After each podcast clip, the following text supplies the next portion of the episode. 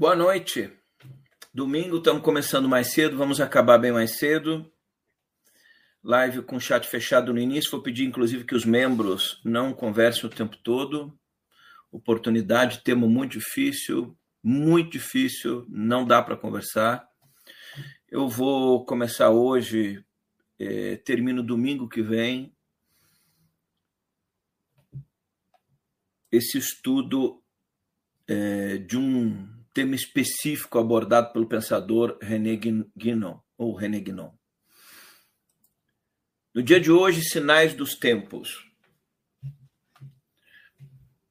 Então, eu queria que você prestasse bastante atenção, porque eu acho que são oportunidades de nós entendermos do ponto de vista de, um, de alguém que realmente, eu não estou dizendo que ele estava certo em tudo, mas que tinha um compromisso bastante apurado em relação à verdade do conhecimento, da busca do conhecimento. É preciso que você entenda uma coisa, você que me acompanha aqui no canal. Antes disso, boa noite aos membros, aos inscritos, é, enfim, os nossos moderadores. Deixa eu ver se o áudio aqui está ok. Tá. Alguns desses temas, é, nós estamos vivendo um tempo, um tempo muito difícil. Você fala assim, de repente algumas pessoas se ofendem. Até Jesus falava em parábola porque dizia que as pessoas, se Jesus vivesse hoje, as pessoas processariam ele o tempo inteiro. Mas alguns desses temas, ou se não, a maioria deles, não são temas de fácil compreensão e não são temas para todas as pessoas. É uma minoria das pessoas. Eu estou dizendo isso na área mística, espiritualista, de gente que busca a espiritualidade. Não nos enganemos. De cada dez pessoas que diz que busca a espiritualidade, não é verdade. Nove busca as benesses do que, do que de forma errada foi dito que a jornada da espiritualidade produziria. Você vai perceber que na fala do René Guinon, você vai encontrar eco com aquilo que eu venho alertando quem me acompanha desde sempre. O mundo vive uma. Agora as pessoas também começam a falar isso, né? Porque elas perceberam que elas, elas falavam bobagem. Então elas começam a copiar outras pessoas sérias para, ah, não, eu acho que é assim mesmo. O, o que eu estou me referindo? A esse estado de falsa iluminação que a humanidade caminha, de um estado de falsa nova era. É, assim, é difícil falar desse tema, né? Porque eu não sei. Estou falando desse tema meio que, tipo assim. Às vezes eu fico pensando, né? É, num país que, na verdade, a esmagadora maioria da, da, das pessoas tem predileção pelo engano, pelos conhecimentos errados, pelos conhecimentos enganosos. Você não precisa me acompanhar. Se ler a obra do René Guinon, você vai chegar à mesma conclusão. Então, o, os movimentos New Age, os grupos esotéricos, o, o Guinon fala a mesma coisa. É, são movimentos luciferinos, satânicos para implantação de uma nova ordem mundial na Terra, que é a ordem luciferiana, é o reinado do anticristo, era da besta. Só que como está todo mundo falando desse tema, porque de uma certa forma meio que dá audiência, é, então as pessoas, preste atenção, elas falam sem a semente da inteligência. Elas falam para a audiência, para ganhar alguma coisa com isso. Não é o caso do René Guinon e muito menos desse que vos fala, porque senão estaria tratando de temas que dão é, de uma até desse tema, mas de uma forma que daria mais audiência. Por quê? Porque são temas difíceis.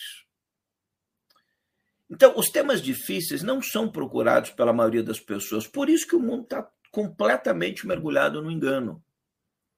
Os temas difíceis a respeito do futuro da Terra, quando você conecta tradições cristãs, judaicas, islâmicas, budistas, é, olha, é uma parcela ínfima das pessoas que consegue ter uma visão além dos muros das suas crenças pessoais. E, então é muito difícil.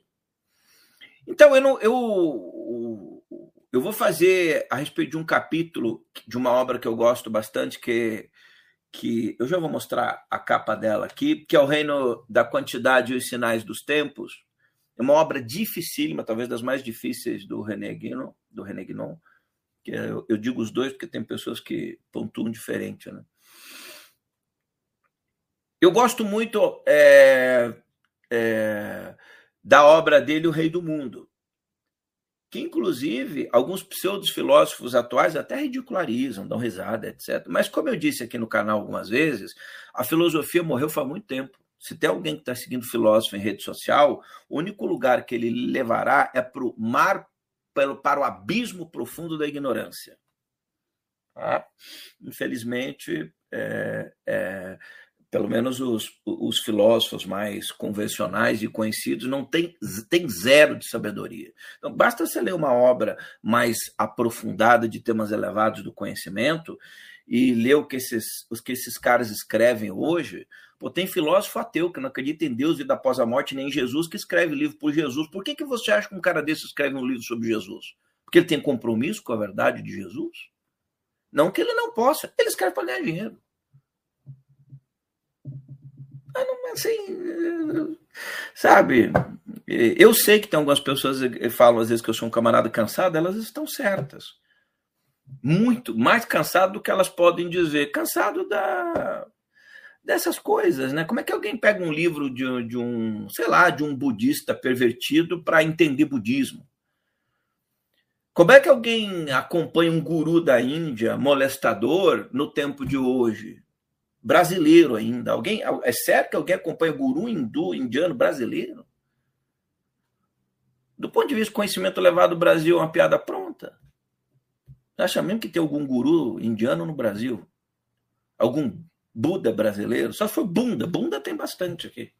Tem bunda feia, bunda gorda, magra, negra, ruiva, loira, morena, índio. Tem, tem de todo jeito. Mas Buda, desperto, iluminado, tem alguns bodhisattvas, que é diferente de Buda, que estão fazendo um trabalho importante.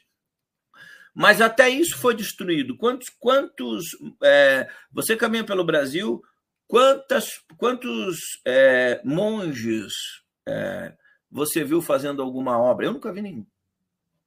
Então, você buscar iluminação dentro do mosteiro, de uma certa forma, não é o, o caminho do Bodhisattva.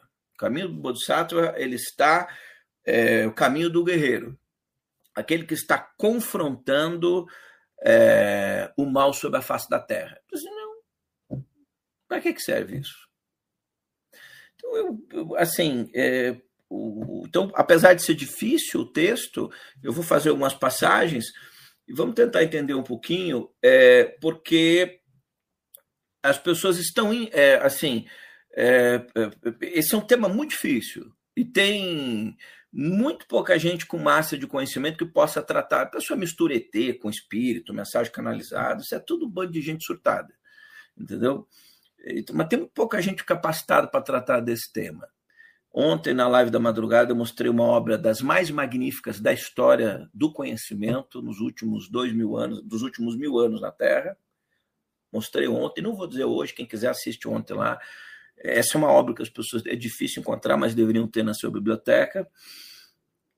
E é assim: ninguém vai é, entender temas elevados é, frequentando, é, sabe, reuniãozinha esotérica, centro de apometria.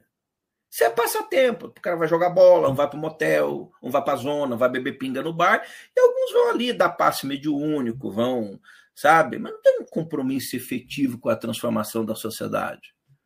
É o ego da pessoa. Então, é uma expressão muito fácil, né? Trabalhadores da luz. O que é um trabalhador da luz? A gente fala muito fácil essas coisas, hierarquias espirituais. Né? A gente não consegue nem falar com o vereador do bairro. Você consegue? O vereador do, do seu bairro lhe atende? Eu tenho um amigo aqui que me liga, mas é amigo, é diferente. Um, quando é amigo. Mas assim, se vereador não, não lhe atende, deputado nem pensar, eu gravei vídeo para vários, é, na eleição passada, alguns colegas que me pediram, que eu tinha uma audiência grande quando se tratava desse tema, e nunca mais consegui falar com essas pessoas. A vaidade, nunca não voto em ninguém nunca mais na existência planetária da Terra. Tudo um bando de picareta. E é, de todos os prismas, de todas as ideologias, de todos os partidos, política é arte do diabo e do demônio. Às vezes a gente se, se ilude, acha que não isso aí sempre foi assim, a gente que é meio topeira às vezes e dá uma escorregada na casca de banana. É, mas é, os tempos duríssimos, afunilando cada vez mais. E se nós não tivermos boas obras, bons livros, bons indicativos de onde recorrer para, pelo amor de Deus, eu quero um sopro de inteligência para conseguir suportar os tempos externuosos e tempestuosos de extremada treva sobre a face da terra. Se a gente não conseguisse, meu amigo, aí não precisa nem fazer pacto com o diabo, porque a gente automaticamente o pacto já está assinado, a gente já mergulhou nessa era sombria mesmo. Vamos lá.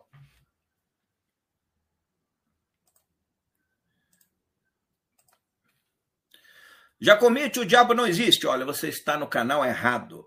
Vá lá para o canal da sei lá, da Playboy, da, aí não, se inscreve aí num canal de filme erótico, vai fazer outra coisa na vida, não me acompanha não.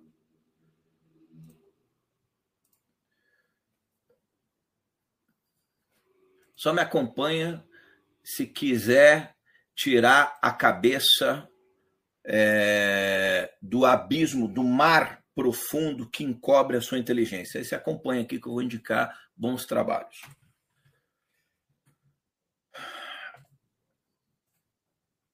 Sinais dos tempos. Como eu disse, tema muito difícil. Muitas palavras vocês não vão entender e eu não vou. Eu tenho dito o seguinte: eu estou há cinco anos fazendo live. Eu não vou mais explicar determinadas coisas. Eu tenho mil vídeos. Quem quiser, vá lá e acompanha. Então, alguns termos as pessoas não vão entender. Tem dois deles que são muito importantes, eu vou tratar domingo que vem, que é a contra-iniciação e a contra-tradição. Ou seja, o que, que nós estamos vivendo hoje? Um tempo de contra-iniciação e contra-tradição. Contra-tradição é, a despeito das pessoas acharem que estão entendendo conhecimentos da tradição, elas estão indo no contra. Em vez de elas estarem se iluminando, elas estão indo para as trevas. E estão dizendo amém. Estamos cantando mantra on, invocando chama violeta. O inferno está chegando, aleluia!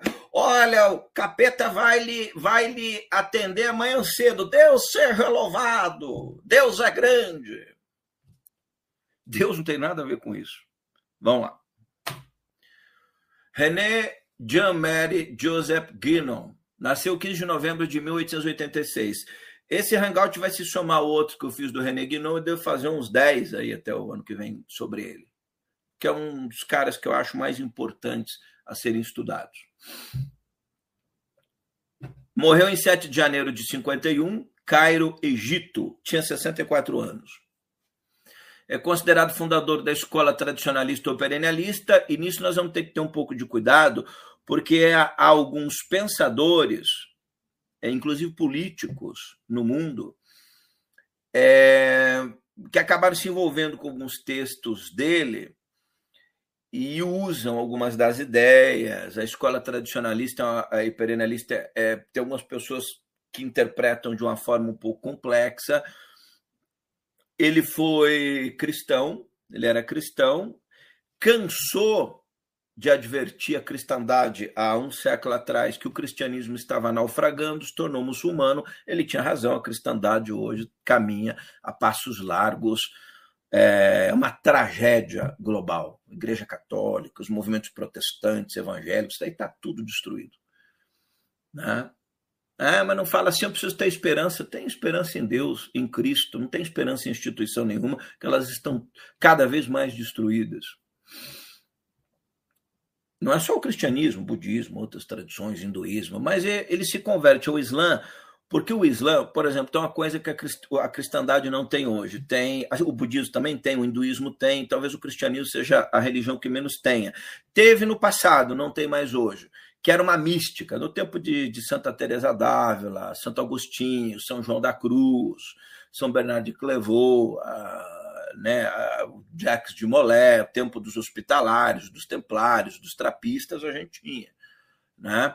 Hoje não tem mais, que é, um, é, é, é, é, um, é, um, é uma pegada mais mística, mais esotérica do ponto de vista de um conhecimento velado. Então, assim, as pessoas dizem, não, mas é, Jesus deixou tudo às claras. É verdade. E as pessoas destruíram tudo. Porque assim, o ser humano não tem condição de trabalhar um conhecimento elevado. A gente destrói mesmo, comercializa. Nós vendemos gente, sexo, cachorro, animal, órgão, drogas, pessoas, escravizamos. É, é, não, imagine que a gente não ia fazer isso com conhecimento. Claro que ia.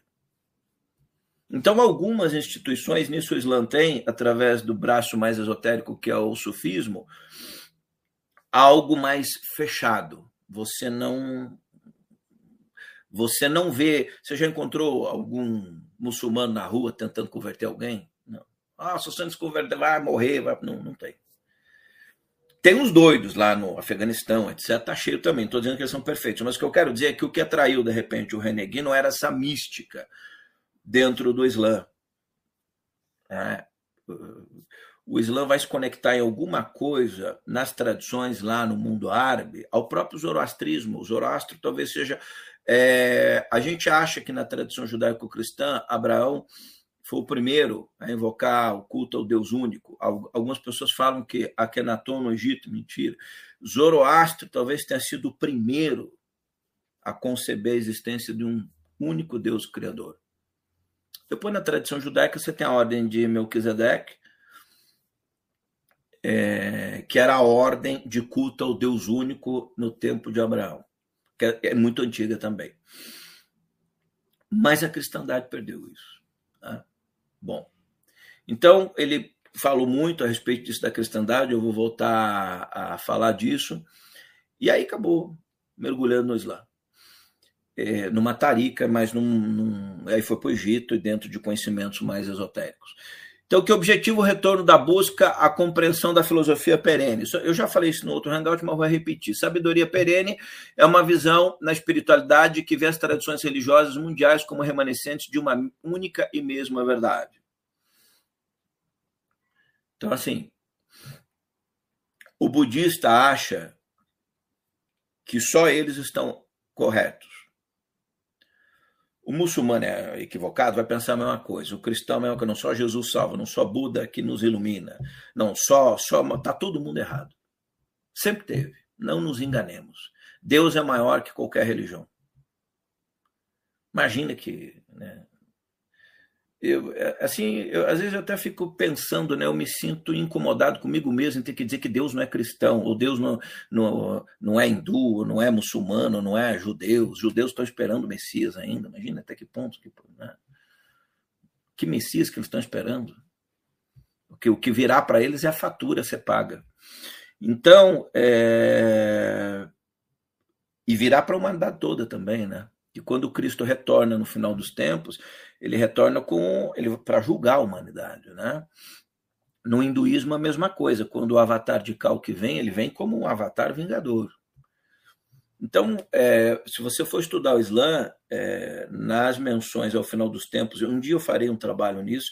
É um trabalho que eu tenho mergulhado há um, há um tempo aí, a respeito do final dos tempos, as realidades espirituais. Há trabalhos extraordinários dentro do Islã que os brasileiros nem têm ideia. A não ser que a pessoa, nem que seja muçulmano, precisa ser um muçulmano, mas iniciado numa tarica, numa ordem mais sufi, para entender algumas. Tem coisas extraordinárias que vale a pena a gente compreender para sair das nossas limitações, né? Então, há uma compreensão que é a filosofia perene de que existe um conhecimento, mas os povos vão evoluindo, são diferentes, têm necessidades diferentes, mas a fonte do conhecimento é uma do conhecimento verdadeiro, que você tem os falsos conhecimentos, mas aí o braço das hierarquias caídas que agem na Terra, mas das hierarquias de luz. Né? Então, você tem o conhecimento que de repente vai para a Índia, foi para Israel, foi para. Os povos têm necessidades diferentes. Têm processos encarnatórios diferentes, precisam resgatar coisas diferentes, vêm de realidades espirituais de mundos diferentes. Tem gente que está aprisionado na Terra há muito tempo, tem gente que encarna aqui a primeira vez. O que você acha que na, aquele doido que você segue que diz que para você que você nasceu agora, morre, não tem nada, só é uma vez que você existiu. Deixa eu lhe dizer uma coisa. É melhor não acreditar em nada do que acreditar nisso aí. Isso é, isso assim é chamar Deus e as hierarquias espirituais de topeiras, que é o que a maioria das pessoas fazem. Elas nivelam Deus ao grau de inteligência delas, que normalmente é medíocre. Então, Deus é muito maior do que eu penso, as pessoas pensam, do René Guinon, mas nós precisamos entender isso. Daí a gente vai perceber que os conhecimentos eles foram distribuídos ao longo do tempo é... e a gente vai tentando compreender essas coisas. Então a filosofia perene tem uma pegada nessa direção. Você não vai abandonar sua fé, eu sou cristão. Né? E vou aprender com o que de repente o cristianismo não explica, porque o cristianismo não explica muita coisa. E no Ocidente, a gente prefere dizer que os que, os que explicam são possuídos pelo diabo, são conhecimentos enganosos. Sabe o que é isso? É a nossa desfaçatez, a nossa mediocridade interior. Não, é, mas isso aí não está na Bíblia, então não existe, é mentira, isso é um medíocre. Eu acho que a Bíblia explica tudo, tem resposta para tudo. Se o próprio Jesus, o próprio Novo Testamento diz que se for falar tudo que Jesus sabia, nem os livros da terra comportariam. Então, Jesus não falou 99% das coisas. E, de repente, algumas outras tradições pontuaram algumas coisas. Você acha que o Cristo se manifestou só ali em Jerusalém, naquela região da Palestina? Não atuou. Então, a fala dele, antes de Abraão ser, eu sou. Por exemplo, há tradições na Terra, os mormons estão entre eles, não estou dizendo que eu concorde. Eles acham, por exemplo, naquela profecia naquela previsão de Jesus, quando ele ressuscita, que ele precisava visitar outros apriscos e apacentar outros rebanhos, outras ovelhas. Eles entendem a manifestação de Jesus atuando nos povos indígenas da América do Sul, lá no México, com Quetzalcoatl, no Peru, com Iracocha. Não vou entrar no mérito dessas coisas, só quero dizer que há, há outras pessoas que entendem de forma diferente. E assim, e o Regneg não é duríssimo. Eu não acredito em gente que transmite conhecimento que não desconstrói enganos. Já falei isso. Eu só acompanho gente que ensina uma coisa e bate duro no engano. Esses eu acompanho. Opa, eu estou aprendendo aqui, mas ele está desconstruindo ali. Gente que quer fazer, poli, é, que fa, fazer politicamente correto na área da espiritualidade. Não, não vou falar de ninguém, deixa cada um cego o seu. Não, ah, ah, ah, ah das, das coisas que Jesus mais fez foi bater enganadores. Assim, se a gente não desconstrói engano e não diz para você é mentira, isso é picaretagem, isso não é verdade. Cadê a fonte? Isso não é verdade. Você é um servo de Satanás, você é um soldado luciferino. Se a gente não faz isso, as pessoas acreditam em qualquer coisa. Fazendo já não, não muda muita coisa, né? Bom, a própria sabedoria perene seria metafísica, origem de todos os conhecimentos esotéricos, também os conhecimentos esotéricos com X ou com S, né? E doutrinal teriam originalmente se desdobrado, ou seja, a própria sabedoria perene, o conhecimento com esotérico com X e S é um conhecimento que está aberto e um conhecimento que está fechado. Até uns cinco anos atrás, eu acreditava que o conhecimento deveria estar aberto para todo mundo que é o que a era do Cristo representa. Mas eu não acredito mais nisso. Eu acredito que o verdadeiro conhecimento hoje deva ser estudado por meia dúzia de pessoas, em lugares fechados, sozinhos, em escolas de mistérios, em ordem, seja onde. O povo não está nem aí para conhecimento nenhum. O povo quer mesmo é ganhar dinheiro, fazer cu de coach, é, sabe se dar bem na vida, e usa o conhecimento, as frases bíblicas teo, manipuladas para pregar grana, dinheiro, enriquecimento, vaidade, como diz o, o livro de Eclesiastes. Então, é, eu não acredito mais que as massas evoluirão. Acho que as pessoas com muito esforço e com muita. Ah, Jesus me salva pela graça. É. é. Quem foi que lhe disse isso? A sua igreja? Onde é que está escrito isso no Novo Testamento? Vai lá. Mostra o versículo para mim. Isso é uma concepção religiosa da cristandade que nem tá, não tem nada a ver com Jesus. A graça só nos encontra se nós tivermos uma postura de mudança de vida e seguimos os ensinamentos e os mandamentos. Então, graça sozinha. Graça é assim: você está perdoado dos seus pecados. A partir de agora, você precisa mudar de vida ser uma nova criatura, daí o batismo. O significado profundo do batismo. E a gente precisa se capacitar. Então a graça nos encontra cheio de erros, pecados. Então o Cristo é a redenção, traz redenção, nós nos libertamos. A partir dali, opa, agora eu vou fazer o dever de casa, vou tentar melhorar, vou ser uma criatura melhor, vou pôr em prática os ensinamentos de Jesus, vou estudar, vou tentar aprender, além do que as instituições, as pessoas falam. Eu vou pedir que o Shekinah, a presença de Deus, a sabedoria de Deus me instrua, me capacite em sonhos, dormindo nos níveis elevados. Que os conhecimentos maiores são nos ensinados fora do corpo físico, à noite, em outras realidades. O cérebro tridimensional não consegue assimilar essas coisas. As raízes. É... Então, as raízes da filosofia perene estão no interesse renascentista pelo neoplatonismo e sua ideia do uno, da qual toda existência emana. O uno ou o um, o uno é um conceito existente na filosofia grega. Ele aborda o aspecto da multiplicidade em contrapartida com a unidade. Bom, está aqui a obra em cujo qual eu vou fazer uma singela reflexão. O reino da quantidade e os sinais dos tempos. Uma obra muito difícil, como eu disse. Então, eu tirei alguns aspectos dessa obra que eu quero ler para a gente refletir. Mas antes disso, é... Eu quero ler uma outra coisa. O que o Guinon chama de grande paródia, ou a espiritualidade. Né? Através de tudo que fomos dizendo até agora, é fácil darmos conta que a constituição da contratradição, domingo que vem eu vou explicar o que é contratradição, e o seu triunfo aparente e momentâneo serão propriamente o reino daquilo a que chamamos a espiritualidade ao invés, que naturalmente não é mais do que uma paródia da própria espiritualidade. É isso que a, ma a maioria das pessoas está mergulhada, numa paródia da espiritualidade. Que ela imita em sentido invertido. Então você está querendo dizer para mim que eu estou trilhando o caminho espiritual ao contrário? Exatamente. Você não está indo para a luz, você está indo para as trevas. Você precisa entender isso. Se, é, quando eu digo você, é o sentido metafórico, do ponto de vista das grandes massas. Né? De tal modo que, pare, que parece ser o próprio contrário dela. Dizemos que parece e não que é realmente, porque quaisquer que sejam suas pretensões, não há nem simetria nem equivalência possível. Importa insistir sobre este ponto, porque muita gente que se deixa levar pelas aparências imagina que é no mundo como que de dois princípios opostos que disputam a supremacia entre si.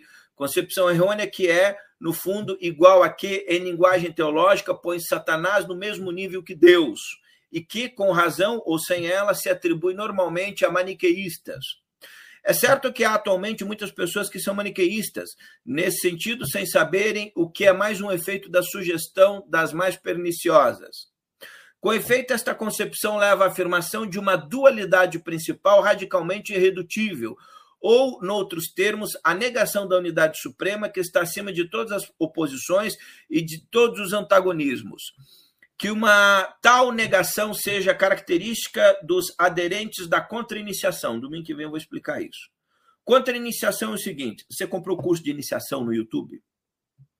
De códigos Atlantes, de revelações espirituais, isso é contra-iniciação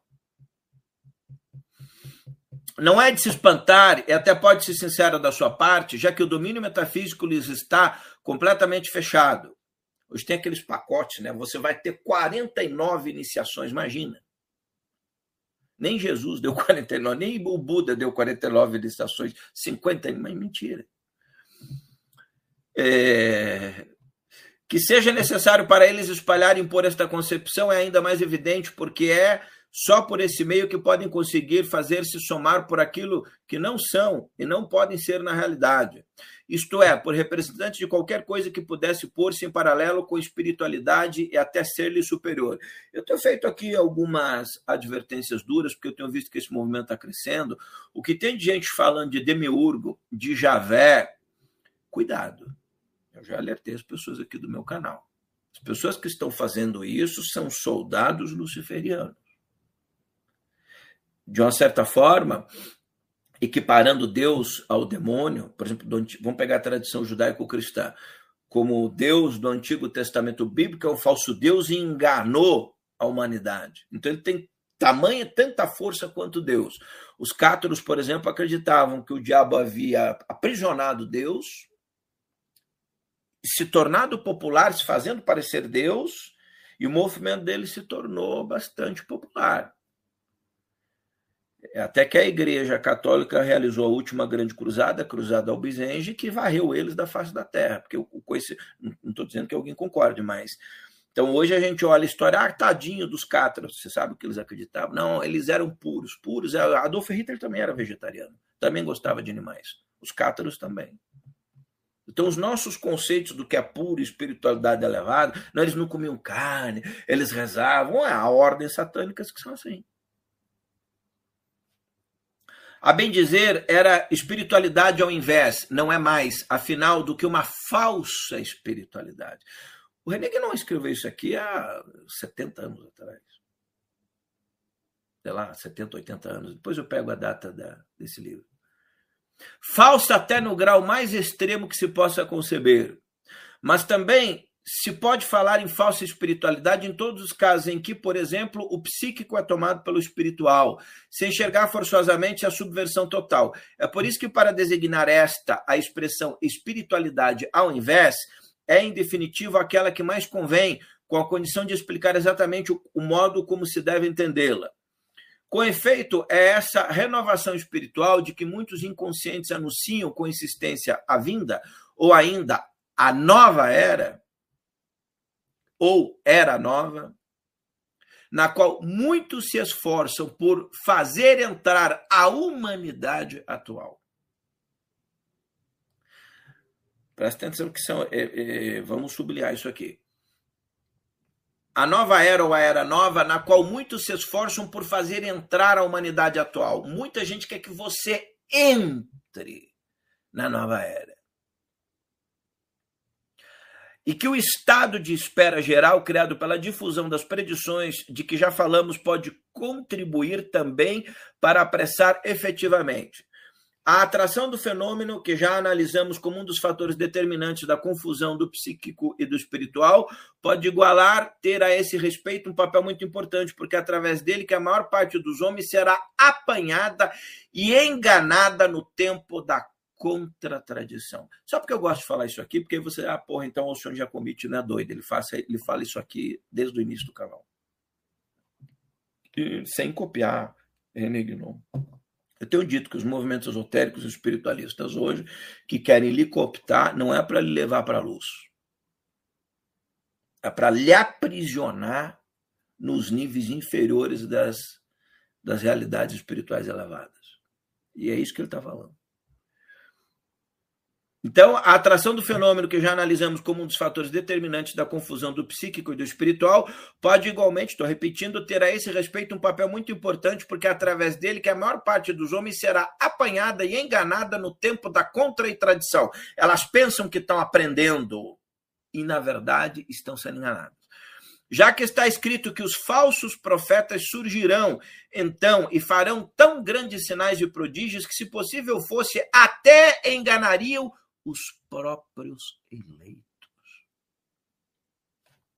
É, sobretudo sobre este aspecto que as manifestações da metafísica e das diferentes formas de não espiritualismo pode aparecer, ou seja, o novo espiritualismo, como uma espécie de prefiguração daquilo que se produzirá a seguir, ou seja, a seguir. Eu venho dizendo para vocês que a partir do século XVIII uma porta infernal se abriu no planeta Terra. Não pense vocês que essas aberturas de portais dimensionais que os místicos, isso é tudo picaretagem. O que se abriu na Terra foi um portal do inferno, principalmente a partir do século XVIII. O nazismo, por exemplo, é fruto desse portal. O nazismo é... Você não entende o que foi o nazismo. Sabe esses analistas políticos falando de nazismo no Brasil? Isso é tudo cérebro de minhoca. O nazismo tem uma componente esotérica. Sem isso você não entende. O partido nazista é um partido esotérico. Quem viu meu curso ao negro nunca mais na vida vai ser enganado sobre sociedades ocultistas na Alemanha nazista. Então ele está dizendo aqui é, que a partir, né, e aí o século é, começa no final do século XVIII, mas o século XIX esculhamba na Terra, daí surge o movimento New Age, Sociedade Teosófica, Madame Blavatsky, o renascimento da Wicca, as práticas pan-germânicas, os movimentos mágicos, magia telema, é, a questão alienígena, o que mais que vai entrar aí? Todas essas, é, é, sabe, o que mais aqui? Summit Lighthouse, Eu Sou, Fraternidade Branca, Mestre Ascensionado, Saint Germain, é, todos esses movimentos vão entrar aí. Os hippies, contra, movimentos contra a cultura. No Brasil tem vários, eu não quero citar para evitar.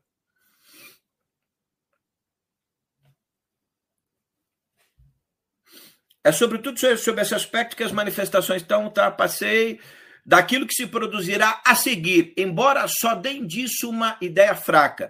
No fundo, é sempre uma ação das mesmas forças subinferiores, mas que serão então postas em movimento com um poder incomparavelmente maior. Essa força está cada vez maior. Você está percebendo isso? Que nem as religiões, a Igreja Católica, o Papa não resiste. As igrejas não resistem, elas estão sucumbindo todas. Não é só cristão, o budismo, o hinduísmo, está tudo sucumbindo. Essas pessoas, quando vêm gravar lives assim, rabino gravando live, Alice no País das Maravilhas, budista, né? Você sabe, tudo a zumbilândia a céu aberto. Isso é tudo mente cooptada, né? É, fruto dos tempos que nós estamos vivendo. Você veja que o Buda vai dizer que nesse tempo não existiriam mais pessoas com a semente de Buda sobre a face da Terra. Mas que serão então impostas em movimentos com um poder incomparavelmente maior, e quando vemos tantas dessas pessoas estão sempre prontas a dar inteira confiança a todas as divagações de um simples médium, unicamente porque estão apoiadas por fenômenos, por que nos espantaríamos se a sedução vier, então, a ser geral? Que tem de gente no YouTube a é, a, a membro do nosso canal diz que tem uma vidente, uma terapeuta que diz que fazer sexo muitas vezes e com muita gente é, atrai energias espiritualmente elevadas. É um monte de gente jovem que acompanha essas coisas. Foi a Mincha que me mandou. Eu nunca ouvi falar naquela doida. É, faz esse tipo de coisa porque a pessoa coloca, ela quer médium, contatada, é canalizadora, mensageiro. Né? Você está sendo enganado. Meu. É por isso que nunca mais é demais insistir que os fenômenos em si mesmos não provam absolutamente nada. Vídeo João de Abadiânia. Os casos do Dr. Fritz, um morreu assassinado, outro se lascou todo. Tinha um Dr. Fritz, eu não vou citar assim, que pegava todas, comia todas. tinha 20 carros importados, chegava de Brasília Velha para atender, faturou milhões de reais, botou em diversos paraísos fiscais. Conheço bem esse pessoal. É por isso que nunca é demais insistir nos fenômenos em si mesmo, porque não prova absolutamente nada. Ah, o Sai Baba na Índia, que era um guru picareta, encontrar só no quarto dele tinha um cofre com um milhão de dólares. O que, que um guru, presta atenção, que, que, que tem prestigiação, a pessoa ia lá lhe dava anel de ouro, pulseira de ouro. O que, que um avatar, entre aspas, que consegue manifestar ouro faz com um cofre com um milhão de dólares embaixo da cama? Ué, por que, que precisa de dinheiro? Você vai sair, faz assim, aparece uma moeda de ouro e paga. Mas então, assim, como ele arrecadava muito dinheiro, ele fazia truques. Ele pegava, dava moeda de ouro, corrente de ouro, dava pequenos diamantes. Valia a pena. Porque trouxas do mundo inteiro iam lá deixar dinheiro. Inclusive brasileiros, os grupos, um dos países que mais tem seguidores do Saibaba fora da Índia, Europa tem muitos, Estados Unidos, Argentina na América Latina é que mais tem depois do Brasil. É por isso que nunca é demais insistir que os fenômenos em si mesmos não provam absolutamente nada. É, quanto à verdade de uma doutrina de um ensinamento qualquer, que é o domínio por excelência da grande ilusão, no qual tudo que alguns tomam facilmente por sinais de espiritualidade pode sempre ser simulado e falsificado pelo jogo das forças inferiores das trevas.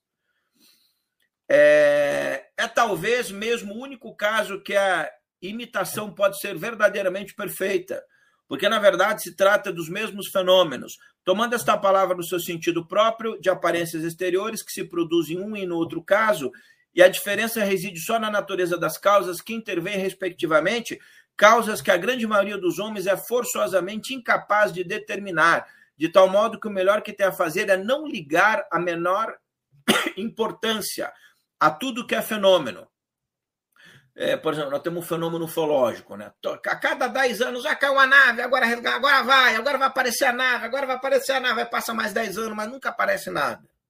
É sempre um canto de sereia. O que está por trás disso? Ah, agora vai, agora o governo americano vai liberar. Sabe quantas vezes eu, gente, eu ouvi isso aí? Desde os anos 80. Não, agora apareceu um cara nos Estados Unidos que ele sabe, ele tem uns mentira. Picaretagem. Aí o pessoal fica empolvoroso, agora vai aparecer as provas que os militares americanos têm um monte de é mentira. Não tem nada nenhuma. O neoespiritualismo é pseudo-iniciação, é, que daí deriva. É, eu estou pegando um tema que foge aqui, mas para você entender como essas manipulações elas estão aí a vida inteira. Isso aí é desde os anos 40 nos Estados Unidos. O primeiro filme sobre ET que saiu nos Estados Unidos, já mostrei isso aqui, foi o presidente americano que assistiu e disse: pode, pode, pode passar porque tinha um interesse americano. Quem construiu a ideia do disco voador extraterrestre foram as agências de inteligência americanas. Os ufólogos do Brasil ficam revoltados comigo, nem me com, com sabe, ficam puto da cara comigo. É desculpa se vocês não têm massa crítica pensante. Não todos, né? Só 99%. Bom, aí ele vai mergulhar nisso aqui, mostrar o engano, este reino da contratradição é com efeito exatamente aquilo que se designa como o reino do anticristo. Então, o que o que está sendo fomentado? ETs nos criaram, vejo Maria alienígena, é tudo ET, espírito, é não sei o quê. Esse é o reinado do anticristo, escancarado no mundo hoje, pelo amor de Deus, vocês não estão vendo? Opa! Javé, gente internet, não, Javé era um comandante estratégico, foi criado pelos Anunnakis misturando pseudas terapias, cartas de Cristo. Ah, eu vi aquele filme. Como é que é? Esse filme cristão aí que eu nunca vi. Eu vi a cabana, fiquei tocado. Ficou tocado por você uma topeira. Topeiras ficam tocados por idiotices. Massas pensantes não se deixam enganar por idiotices. Nossa, eu li as cartas de Cristo, a revolução. Não é que não, não é. Aquilo é ruim mesmo, é você que é ignorante. Desculpa, estou sendo direto e objetivo. Não tenho mais tempo nem saco de agradar ninguém. Estou falando aquilo que precisa ser falado. Então, esse o reinado do anticristo. Este, qualquer que seja a ideia que façamos dele, é quem há de se concentrar e sintetizar em si para esta obra final todos os poderes da contra-iniciação. Então, o que tem de gente fazendo iniciação, parabéns, vocês já fazem parte das fileiras luciferianas. Quando o diabo chegar, vocês são os primeiros que vão ser ativados na face da terra. Todos os poderes da contra-iniciação, quer seja um indivíduo ou uma coletividade, até pode ser ao mesmo tempo um e outra, porque deverá haver uma coletividade que seja como que a exteriorização da organização contra-iniciática, que há de aparecer à luz do dia, e também uma personagem que, colocada à testa desta coletividade, seja a expressão mais completa. Já já nós estaremos adorando, eu não, né? Gurus transgêneros. Igrejas transgêneras, templos budistas transgêneros. O que é que? Não, nada. A destruição do masculino, do feminino, do sagrado, de tudo. Da criação, modelo principal que está presente em todas as tradições da história da Terra. Será e, e aí a, o, vai aparecer um que vai, né, vai liderar isso. Será evidentemente um impostor, é o sentido da palavra jal, tal como é designado habitualmente em árabe, já que o seu reino não será mais que a grande paródia por excelência, a imitação, a implantação de uma religião mundial tradicional e espiritual, mas no entanto, ele estará feito de tal maneira, se assim nós pudermos exprimir, que lhe será verdadeiramente impossível deixar de desempenhar o seu papel. Não certamente como o reino da quantidade, que era só o caminho final da antitradição, pelo contrário, sob o pretexto de uma falsa restauração espiritual, haverá uma espécie de reintrodução da qualidade em todas as coisas, mas de uma quantidade tomada ao invés do seu valor legítimo e normal. Depois dos igualitarismos dos nossos dias, presta atenção, ele foi escrever isso há 70 anos atrás. Depois dos se ele tivesse vivo hoje, ele estaria dizendo que o mundo já estava todo perdido. Dos nossos dias, do igualitarismo dos nossos dias, virá de novo uma hierarquia afirmada visivelmente, mas uma hierarquia invertida. Ou mais propriamente, uma contra-hierarquia. Sabe esses nomes de comandantes estelares, mestre ascensionado? Meu amigo, você está fazendo decreto espiritual de hierarquias caídas. Peça perdão por ter invocado essas idiotices cujo cume será ocupado pelo ser que tocar mais perto do próprio fundo dos abismos infernais. Terrível esse livro. Por isso que eu digo que a pessoa lê esse livro e tem depressão. Por quê? Para se libertar. Se você que me acompanha, pelo menos um dia na vida, não foi dormir revoltado comigo e me xingando de todos os nomes, eu estou preocupado com você. O certo é você chega nesse canal, você fica revoltado com o que eu falo aqui, me xinga, me odeia, vai embora, é, e aí algo vai lhe provocar, então um dia você volta. Aí quando você voltar, você está preparado para alguma coisa. Este ser, mesmo que pareça sob a forma de um personagem determinada, será realmente menos um indivíduo que um símbolo. Como que a própria síntese de todo o simbolismo invertido para uso da contra-iniciação, que ele se manifestará em si o mais completamente possível, já que esta função não tem predecessor nem sucessor. Assim, para exprimir o falso no seu grau mais extremo, deverá ser falso sob todos os pontos de vista e como que uma encarnação da própria falsidade. Ou seja, esse líder espiritual que vai ser idolatrado por mundo é a encarnação da própria falsidade. É por isso mesmo, aliás, em toda razão, extrema oposição ao verdadeiro sobre todos os aspectos, que o anticristo pode tomar os próprios símbolos do Messias. Mas, claro, num sentimento igualmente oposto. E a predominância dada ao aspecto maléfico, ou até mais exatamente a substituição deste pelo aspecto benéfico, através da subversão do duplo sentido dos símbolos, é aquilo que constitui a sua marca característica. Então, Satanás se sentará, se sentará no trono da terra, tentando parecer Deus, e enganará as grandes massas. É isso que ele está querendo dizer. Igualmente, pode e deve haver uma estranha semelhança entre as designações do Messias, é o Messiá. Não está na moda agora fazer live no YouTube colocando Messiá, né? é, o, o, o, Messias, ou o nome em, em, aramaico de Jesus, que dá assim, se eu, boto, se eu faço uma live e coloco Jesus, eu, é, a minha credibilidade é sete. Mas se eu coloco o nome em hebraico de Jesus, as pessoas já entram chorando na live. E as do anticristo El Meshik. Então, El Messiá, em árabe, seria o Messias esperado. É, e o anticristo é El Meshik. Mas estas últimas não são mais que uma deformação daquelas, tal como o próprio anticristo é representado como disforme em todas as tradições mais ou menos simbólicas que dele são feitas. O que é bem significativo. Por exemplo, o Brasil tem várias ordens. Algumas, né? Aí poderosas. Inclusive que fazem caridade, tem ordem que cuida de animais. Isso não é não, eu sigo um pessoal que eles são muito caridosos. Desde quando caridade é atributo para você considerar o trabalho da luz? Não, mas é que está. É, é, é, é, sem caridade na salvação. Onde é que está escrito isso? Na Bíblia é mentira, na Bíblia não está escrito isso. Você foi enganado por um grupo que você segue. Amor e caridade são coisas diferentes.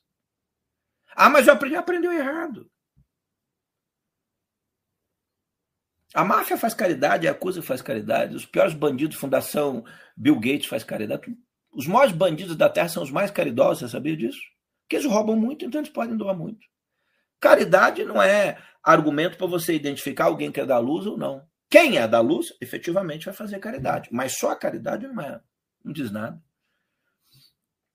É, com efeito, essas descrições existem sobretudo nas dissimetrias corporais, o que supõe essencialmente o conhecimento, né? Ah, aquele cara parece ter muito conhecimento. Vem da onde o conhecimento dele?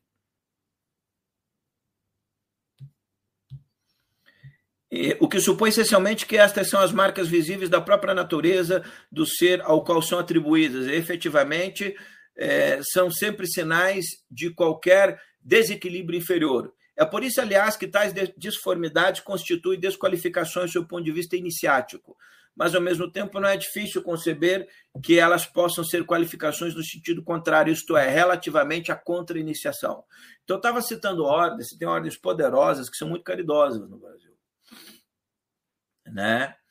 É, tudo quanto é bandido poderoso do Brasil pertence a essa ordem. Por quê?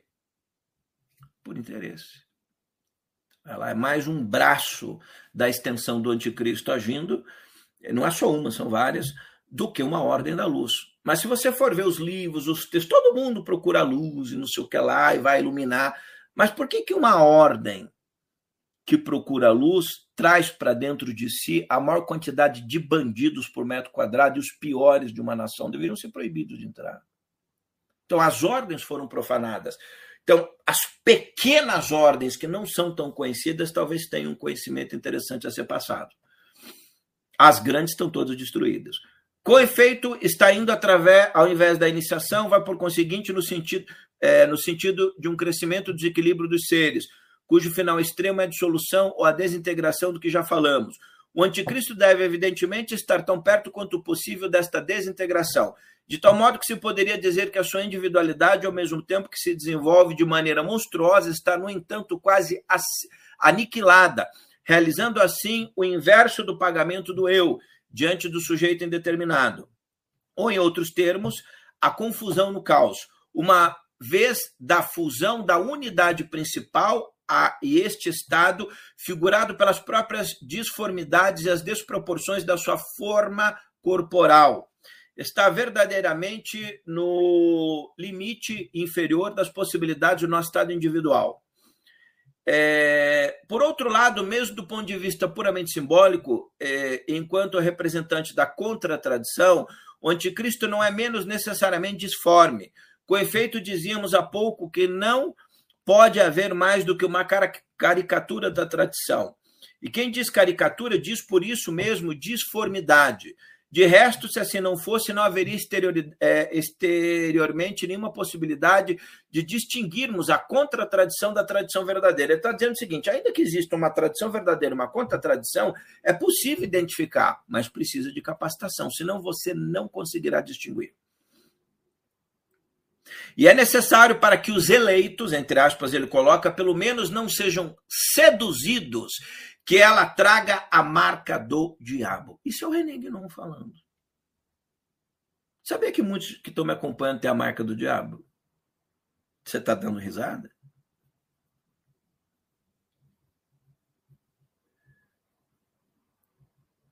Na rede social, a maioria é marca do diabo. Ah, mas ele fala da luz, ele fala meditação, fala gratidão. É todo, todo cara que pega menina, mulher, menino, faz gratidão. Fez esse símbolo aqui, picareta. Tentou dar uma de espiritualmente desperto em rede social, picareta. Conhecimento está aqui, ó. Eu vou lhe falar. Então a maioria vai pegar o seu instinto por símbolos, é, falas, é, vai, vai confortar o seu ego, o seu instinto, vai lhe falar frases de efeito, mas isso não serve para nada.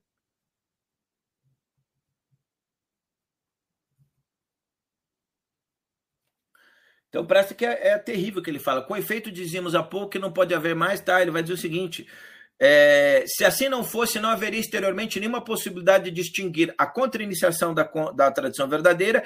É necessário para que os eleitos, pelo menos, não sejam seduzidos que ela traga a marca do diabo. Além disso, o falso é forçosamente também o artificial. E aí, se respeita contra a tradição, não poderá deixar de ter, mais uma vez, apesar de tudo, esta característica mecânica, que há de todas as produções do mundo moderno, de que ela será a última. E aqui o mundo moderno é a instauração do reinado do anticristo na Terra, né? Inteligência artificial. Ah, mas é tão bom, a gente vai viver 100 anos. É. E aí? E a sua, a sua alma, o seu espírito? E aí? Jesus viveu 32, 33. João Batista viveu 31. Você não precisa viver 100. Você precisa viver os anos necessários a você atingir uma estatura de varão perfeito, como diz Jesus, ou pelo menos apontar nessa direção. Pensamos que não é necessário insistir mais em todas essas coisas. No fundo, seria pouco útil, pouco útil procurar em pormenor como será constituída a contra-tradição. E, aliás, estas indicações gerais já são quase suficientes para aqueles que quiserem fazer por si próprios as aplicações a pontos particulares, o que não está de modo nenhum nos nossos propósitos. Seja como for, estamos chegados ao último termo da ação antitradicional, que deve encaminhar o mundo ao seu fim. Ele está dizendo o seguinte: o que está hoje na Terra vai levar o mundo para o fim. É o colapso da civilização como nós entendemos. Depois deste reino passageiro da contratradição, para chegar ao momento último do ciclo atual, não pode haver senão uma recuperação que, pondo todas as coisas no seu lugar, no momento em que a subversão parecia completa, prepara imediatamente a idade do ouro do ciclo futuro. Aqui é o que o livro de Apocalipse chama de um novo tempo, uma nova terra. Depois da queda do anticristo, do, aí do retorno do Cristo. Aí ele está falando de uma era que virá. Mas não é a nova era, essa New Age é falsa. A nova é quando Cristo, ele instaura esse ciclo de ouro. Ou depois da Kali Yuga, segundo a Índia, aí nós voltamos para um tempo diferente.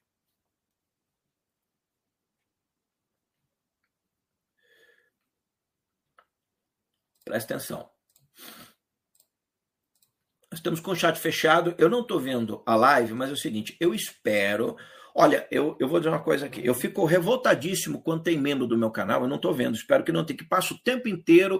Se você fica o tempo inteiro escrevendo, sabe o que, que você está a serviço de quem? Das trevas. Porque você tira a atenção de todo mundo que está aqui a fim de estudar. E das outras pessoas que estão acompanhando o canal e, de repente, sem perceber, ficam prestando atenção em coisas. Isso aqui era pra, é para estudar, é para prestar atenção. Depois eu abro o chat. Eu não estou vendo o chat, espero que não tenha muita falação. Isso aqui não é uma terapia de falação. O tema já é difícil. Bom, daí a, nós chegamos aqui só um pouquinho. Numa outra parte, que daí eu coloquei aqui para vocês, mas não precisam ler que eu vou ler, sobre os sinais do fim dos, de, os sinais dos tempos. Os sinais precursores do fim do mundo, preste atenção. Ou de um ciclo que só aparece como o fim do mundo, preste atenção que 90% não vai entender, eu já estou lhe avisando. Você não vai entender. Só se você se concentrar no que eu vou ler. Os sinais precursores do fim do mundo ou de um ciclo que só aparece como fim do mundo, sem restrições nem especificações de qualquer espécie, para aqueles que, atenção, não veem nada para além dos limites deste ciclo. Os nossos olhos contemplam até o fim desse ciclo, mas há um depois.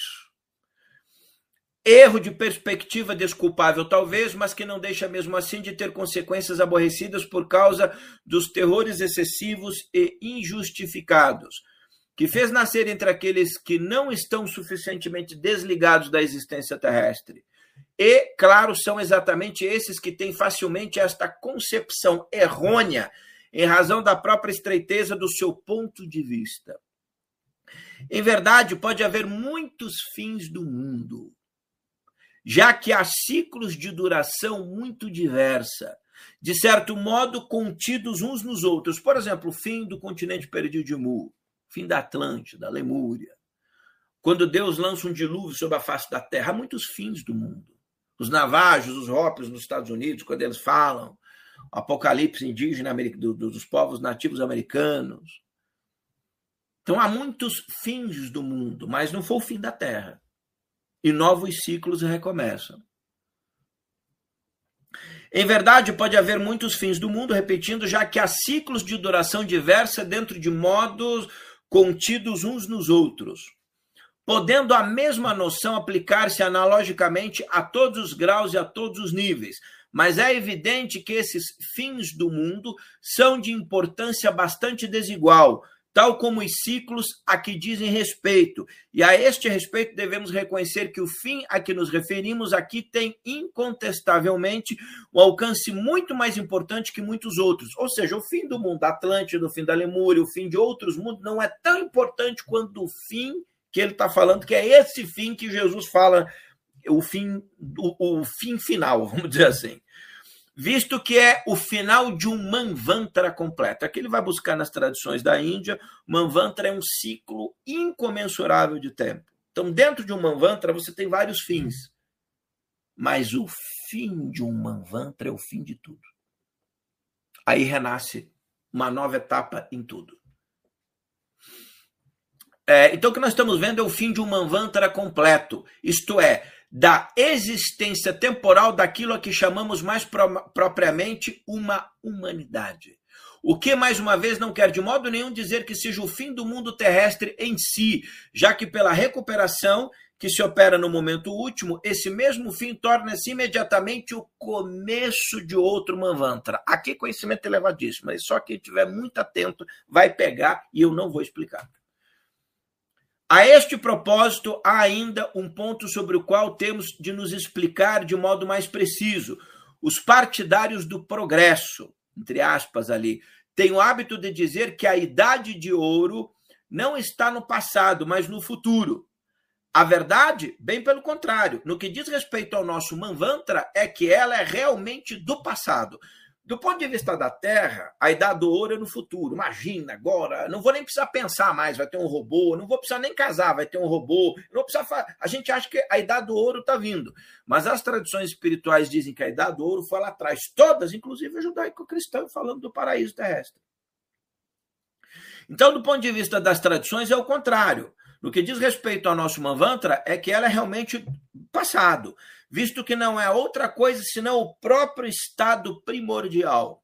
No entanto, em certo sentido, está no passado e no futuro, com a condição de não se limitar ao presente Manvantara e de considerar a sucessão dos ciclos terrestres, porque quanto ao futuro, é na idade de ouro, de ouro de outro Manvantara, que se tem de falar necessariamente.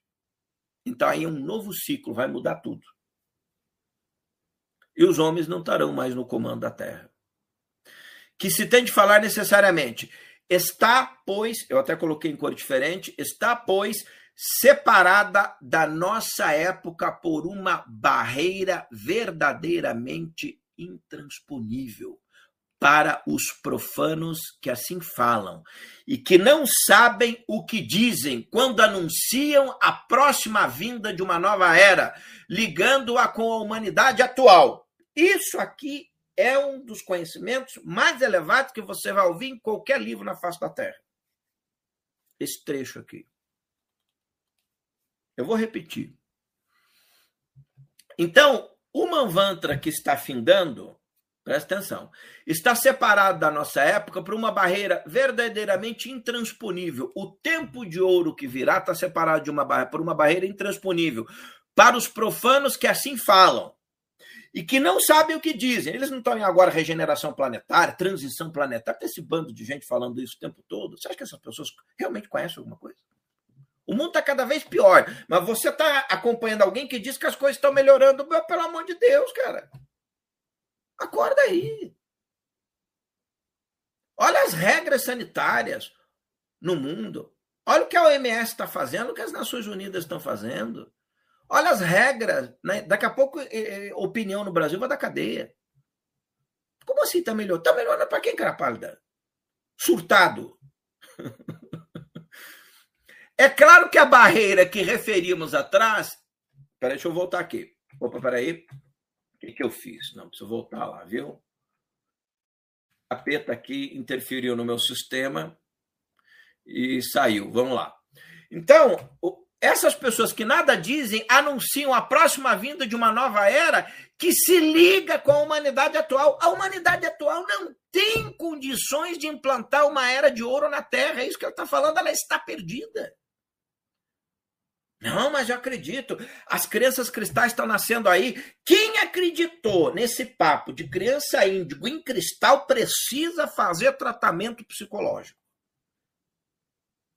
Saiu mais uma pesquisa agora, está nos jornais de hoje aí, no Brasil, dizendo que a geração das crianças de hoje elas são terríveis. O mundo está em risco por causa das crianças que estão nascendo. Tamanho o nível é, de mediocridade dessa geração que está aí.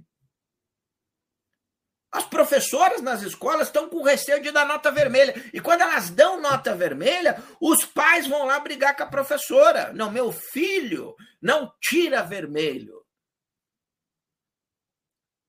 E aí falaram aí alguns esotéricos, alguns místicos, uma nova leva de crianças extra, que essas aí, que se tirar nota, nota vermelha entra em depressão. Se dizer que é pançudo e tá gordo, entra em depressão?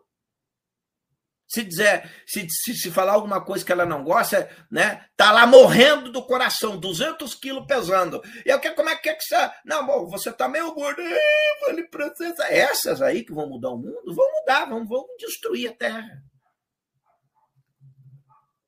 Então, qualquer um que ligue o ciclo de ouro que seria posto na Terra por hierarquias elevadas, não pelas pessoas que estão aqui, que, que, que diga que essa nova era virá em decorrência da humanidade atual, é um, é um, é um, é um mentiroso. É um, não é que é mentiroso, ela foi tomada de assalto por essas forças sombrias.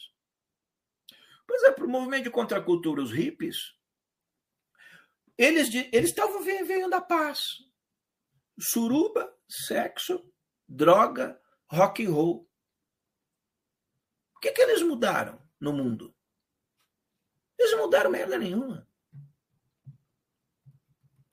Ah, o ideal que ideal. Aí você tem trocentas pesquisas dizendo que maconha detona o cérebro da pessoa.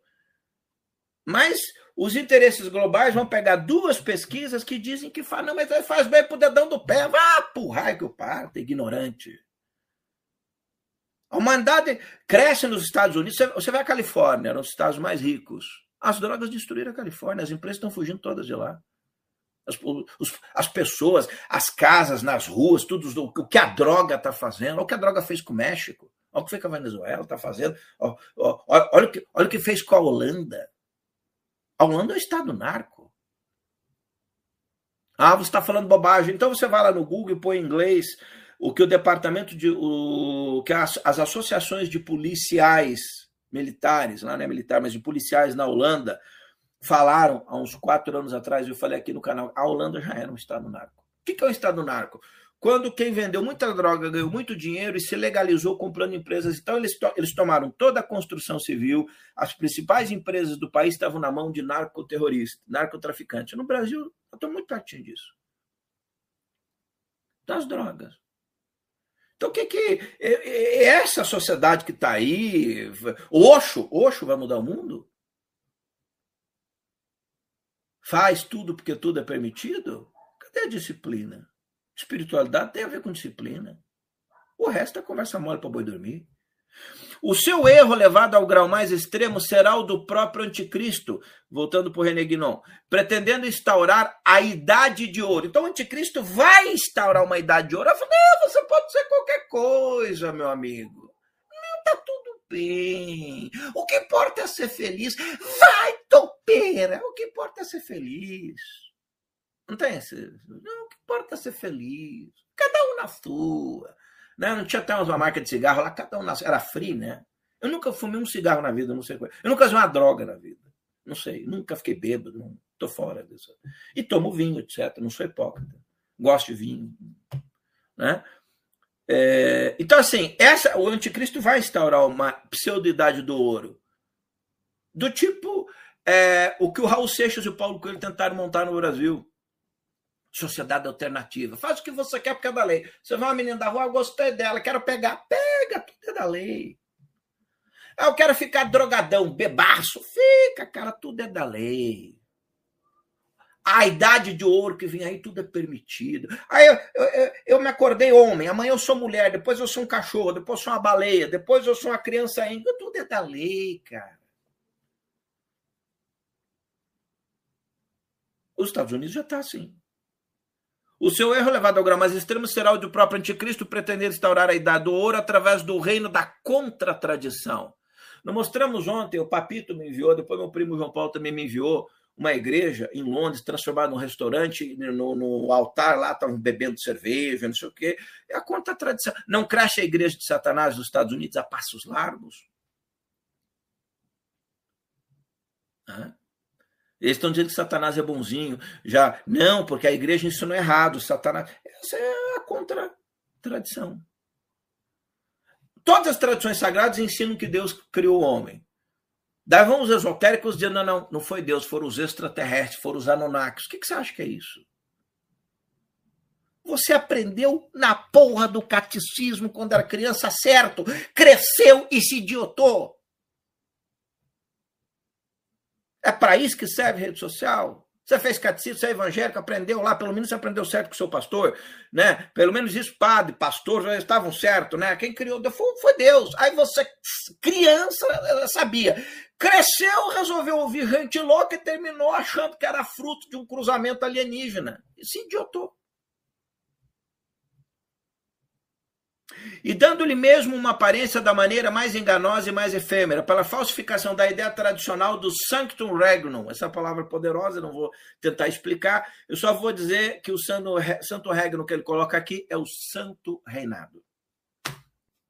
Pode compreender-se porque é, eu que coloquei ali entre parênteses, as pessoas não sabem, nem né, vermelho que é Santo Reinado. Pode compreender-se porque é que em todas as pseudo-tradições, que não são ainda senão prefigurações bem parciais e bem fracas da contratradição, mas que tendem inconscientemente a prepará-las mais diretamente do que qualquer outra coisa, as concepções evolucionistas.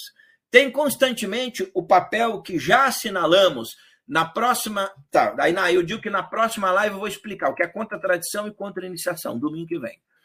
É claro que a barreira que referíamos atrás e que abriga, de certo modo, aqueles para quem ela existe, a encerrar tudo no interior do ciclo atual é um obstáculo mais absoluto ainda para os representantes da contra-iniciação do que para os simples profanos, porque estes, orientados unicamente para a dissolução, não verdadeiramente aqueles para quem nada poderá existir para além deste ciclo. E é por isso que, para eles, o fim deste ciclo deve ser realmente o fim do mundo, no sentido mais integral que se possa dar a esta expressão. Eu, deixa eu fazer um parênteses. Eu estou de forma proposital fazendo essa live em ritmo acelerado, para que só as pessoas muito preparadas possam pegar. É de verdade, não é hipocrisia minha, tá? Isto levanta ainda outra questão, da qual diremos algumas palavras, embora, bem dizer, muitas das considerações precedentes tenham já dado uma resposta implícita. Em que medida as mesmas pessoas que representam mais completamente a contra-iniciação estarão efetivamente conscientes do papel que desempenhavam. Ou seja, quem estava a serviço de Satanás vai acabar ficando consciente disso.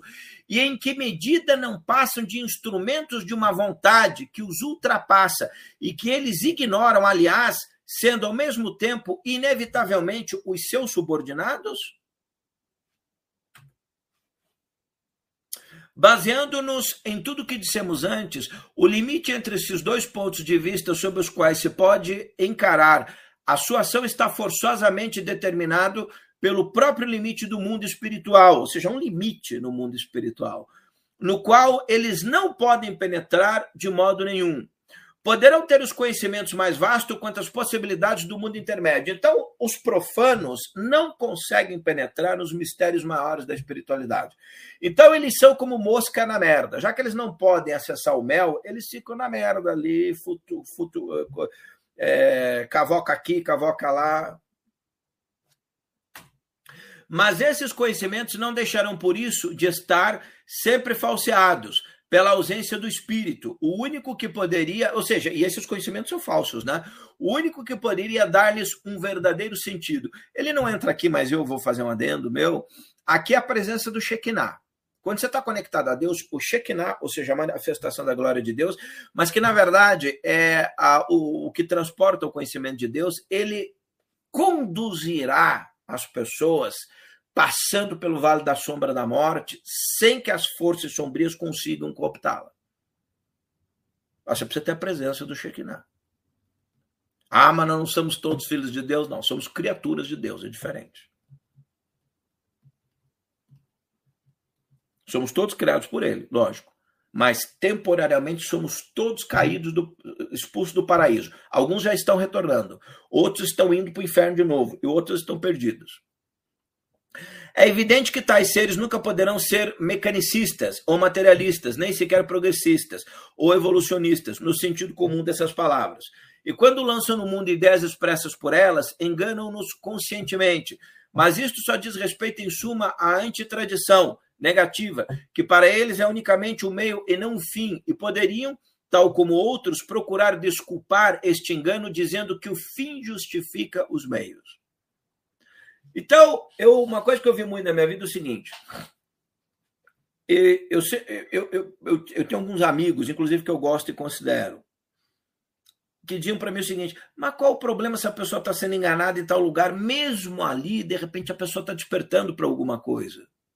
É isso aqui, o fim justifica o meio. Eu tô, por exemplo, eu ouvi de um dos caras que tem uma das maiores comunidades no Brasil hoje, multimilionário, que engana milhares de pessoas eu conheci bem todo o trabalho. E uma vez, conversando, acusam ele tem vários processos e tudo, mas a justiça não conseguiu, pesquisadores sérios não conseguiram. Quanto mais bateram nele, mais denunciaram, mais ele cresceu. Uma coisa impressionante.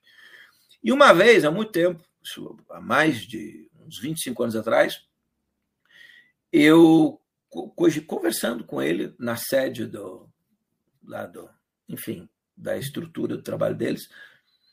E ele falou, mesmo que eu, mesmo que algumas coisas não fossem verdadeiras aqui, eu traga, as pessoas vêm aqui, elas despertam. Ele estava dizendo o seguinte: eu não quero dar nenhum indício para as pessoas desculpa porque eu não quero problema com ninguém. Não é por medo, é porque eu estou mais afim, né? É, quem está seguindo o guru enganador, que siga, continue seguindo. É, então, é o fim justifica os meios. Ah, o, o, cara em Abadiânia, ah, ele faz, mas, eu, mas ele curou muita gente, então justifica. A espiritualidade elevada não compactua com essas coisas. Porque senão era tudo uma mentira, né? O seu erro é de ordem muito mais profundo do que o dos homens influenciados e sugestionados por tais ideias, porque ele não é senão a própria consequência da sua ignorância total e inultrapassável do que seja a verdadeira natureza de qualquer espiritualidade. A maioria das pessoas está aqui. Na sua natureza é, de ignorância total. É bom colocar o René Guinon, né? Porque quando eu falo que as pessoas estão mergulhadas no mar da ignorância, muita gente fica chateada comigo. Porque ela quer que eu diga que ela está se iluminando. Você que fica puta cara comigo às vezes, ela quer que eu diga que não, que você é um ser especial. que você recebe mensagem de Mãe Maria, de, de, de Melquisedeque, vá comprar uma camisa de força, vá tomar um biotônico fontora para ver se dá uma diarreia e o seu intestino vaza para fora e essas ideias idiotadas somem do seu eu. Um é, leite de magnésio é melhor que biotônico. É porque biotônico fontora serve para tudo, né? Tô com bicho do pé, tô no biotônico fontora. Dor de barriga, biotônico. câncer, biotônico fontora ajuda intranspassável do que seja a verdadeira natureza de qualquer espiritualidade. É por isso que é muito mais difícil dizer até que ponto eles podem estar conscientes da falsidade da contradição que visam constituir, pois podem crer muito sinceramente que se opõem ao espírito, tal como ele se manifesta em todas as tradições normais e regulares, e que se situam ao mesmo nível que aqueles que o representam neste mundo, é neste sentido que o anticristo será o mais iludido de todos os seres. vou repetir essa parte aqui. Pois podem crer muito sinceramente que se opõem ao espírito, tal como ele se manifesta em todas as tradições normais e regulares, e que se situa ao mesmo nível que aqueles que o representam neste mundo. É neste sentido que o anticristo será o mais iludido de todos os seres. Por que ele diz que o anticristo é o mais iludido de todos os seres? Porque ele acredita que pode instaurar um reino na, instaurar um reino da terra, ele vai instaurar, mas que esse reino irá vingar, ele vai conseguir, ainda que existam as, porque por exemplo assim, por que, que o anticristo vai instaurar uma batalha pela terra se ele sabe que vai perder no final? Porque ele é o mais iludido dos seres. Por isso. Esta ilusão tem a sua raiz no erro dualista, de que já falamos, e o dualismo, seja de que forma for, é a característica de todos aqueles cujo horizonte para em certos limites, para em certos limites, mesmo os do mundo manifestado, que não podendo resolver, reduzindo-a a um princípio superior, a dualidade que constatam em todas as coisas no interior desses limites acreditam piamente que ela é irredutível e não levados por isso à negação da unidade suprema, que, na realidade, é como se não existisse para eles. Foi por esse motivo que podemos dizer que os representantes da contra-iniciação, que são os representantes da contra-iniciação? Pessoal que está falando de nova era, filho de alienígena, sabe, todos esses grupos, igreja que faz comércio da palavra do Cristo, que só eles vão ser salvos, templos budistas que negam a existência do Criador, os hindus com as suas profanações na Índia, profanando o sagrado. Você sabe que eu, há quatro anos atrás eu denunciei aqui como alguns dos mais importantes grupos budistas da, da América estavam todos destruídos o budismo era uma tradição mais restrita ao, a uma, era um, o budismo não é uma tradição religiosa para o Ocidente. Quando ela veio para o Ocidente, ela foi espalhada uma outra pessoa, tudo bem, mas ela é, se destruiu, se profanou inteira. É, então, o, o, cristianismo é a mesma coisa, os grupos esotéricos. Então, é, é, nisso, é, é nisso que a gente puder, poderia dizer aqui, né?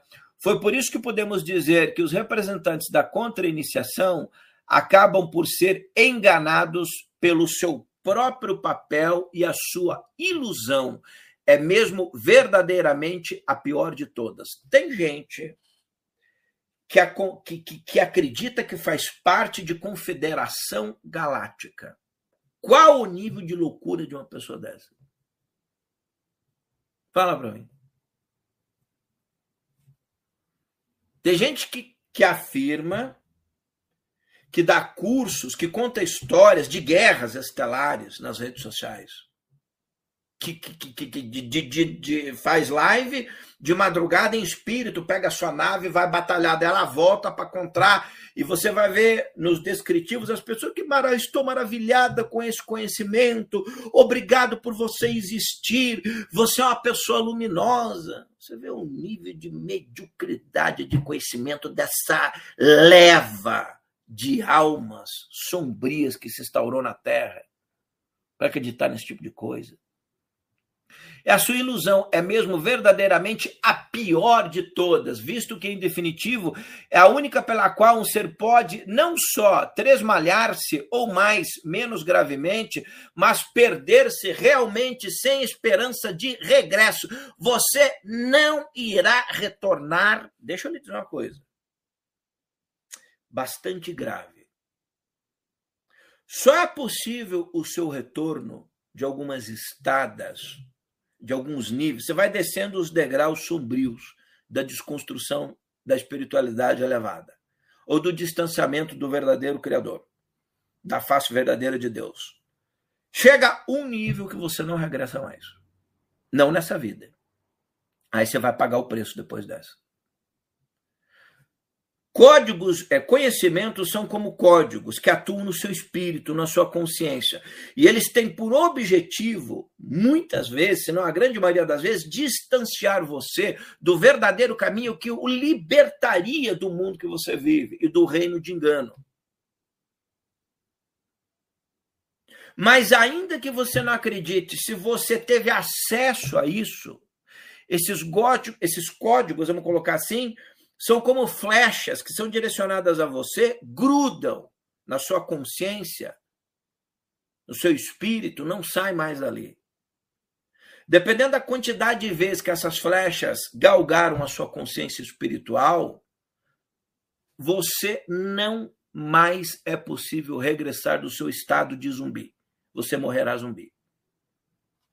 Eu, o zumbi eu acrescentei, o Reneg não é polido, mas aqui eu preciso trazer umas palavras mais você não, a vacina não vale curar mais. A vacina é você morrer e passar por um longo período distante dessas idiotices para curar.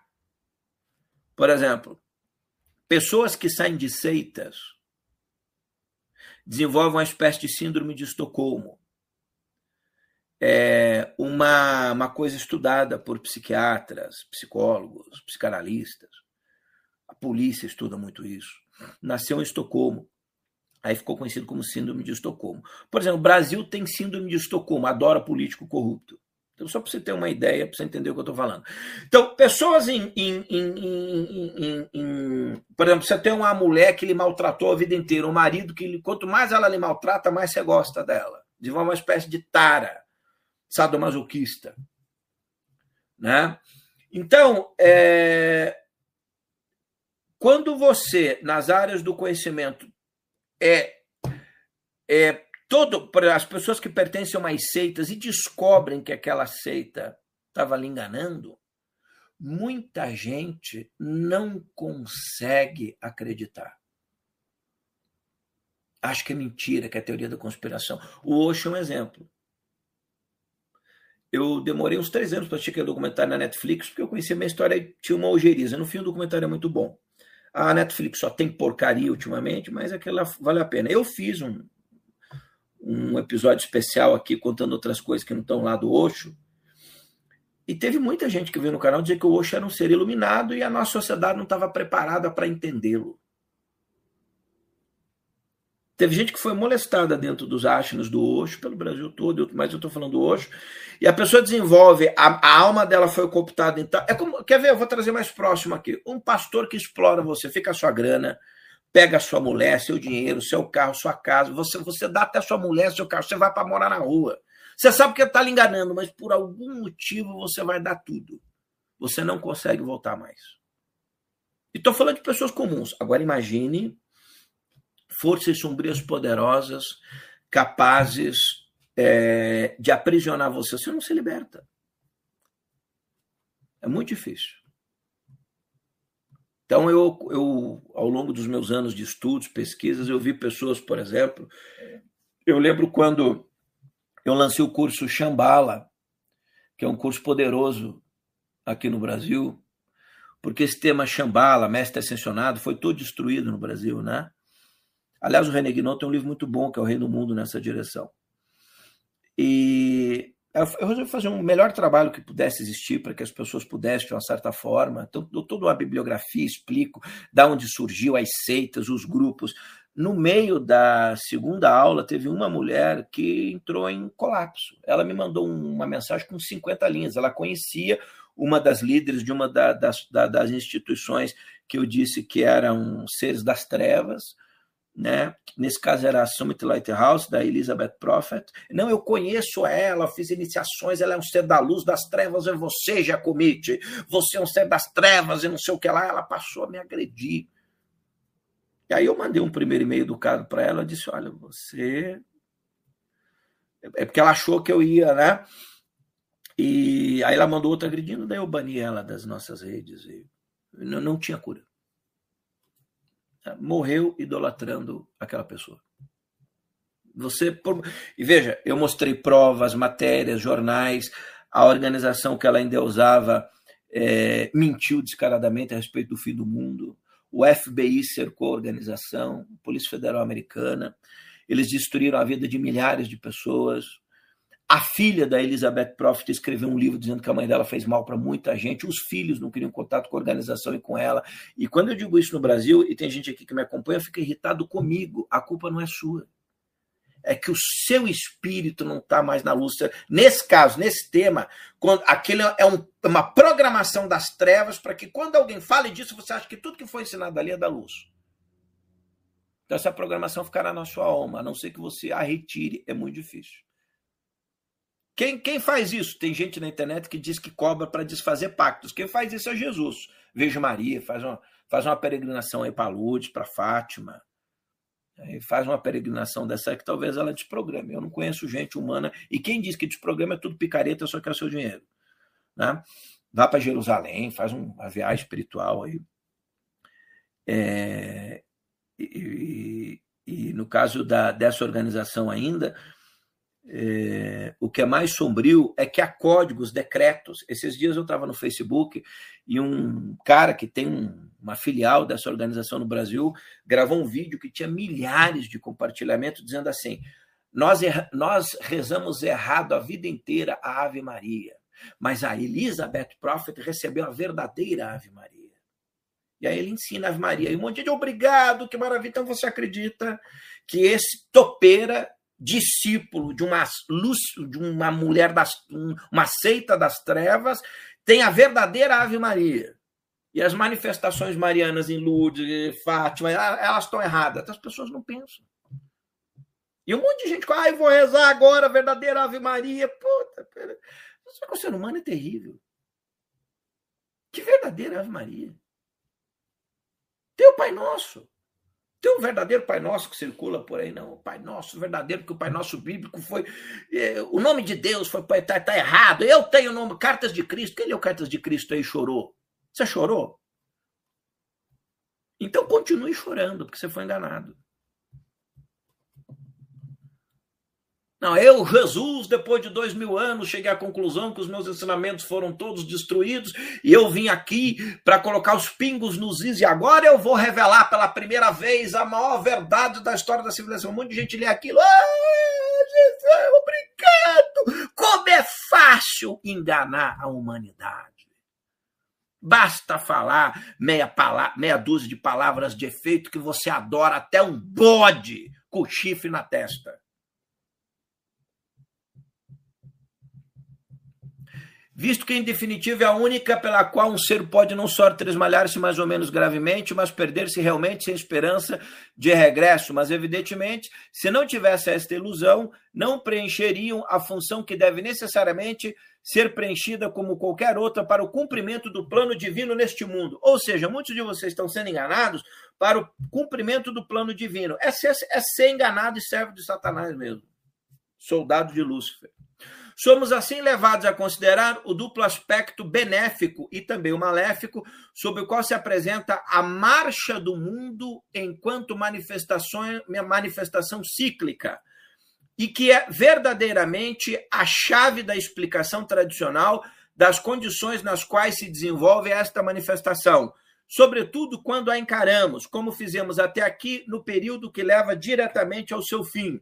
Por um lado, se tornarmos simplesmente esta manifestação em si mesma, sem a ligar a um conjunto mais vasto, toda a sua marcha, do princípio ao fim, é evidentemente uma descida ou uma degradação progressiva, e isso é aquilo que podemos chamar o seu sentido maléfico. O mundo está em uma descida e uma degradação progressiva.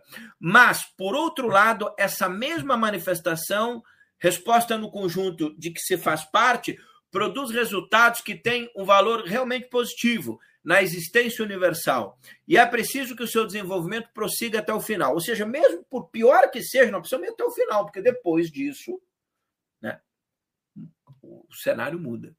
Para as almas despertas, lógico. Precisamos ir até o final, inclusive das possibilidades inferiores da idade sombria, para que a integração desses resultados seja possível e se torne o princípio imediato de um outro ciclo de manifestação.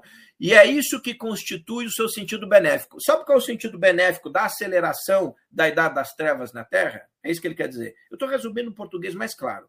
Aqui eu vou dar uma colher de chá para vocês. O ponto positivo da aceleração da idade das trevas é que nós estamos mais perto de uma verdadeira manifestação da luz na Terra. Então eu diria para você o seguinte: o mundo está piorando? Aleluia. Estamos mais perto de Jesus voltar. O mundo está melhorando? Estamos lascados. É o anticristo que está chegando. É isso aí, gente. O resto é conversa mole para boi dormir. Ah, a tensão planetária, o mundo vai se pacificar em 2060, será as almas, estaremos melhor. Vai, vai, topeira, vai.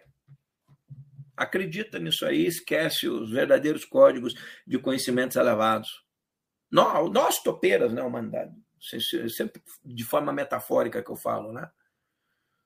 Então, o lado benéfico é que a idade das trevas, quanto pior, aponta um novo Manvantara, uma nova era Kali, ou a descida da nova Jerusalém celestial na Terra, porque ninguém aguenta mais o planeta Terra.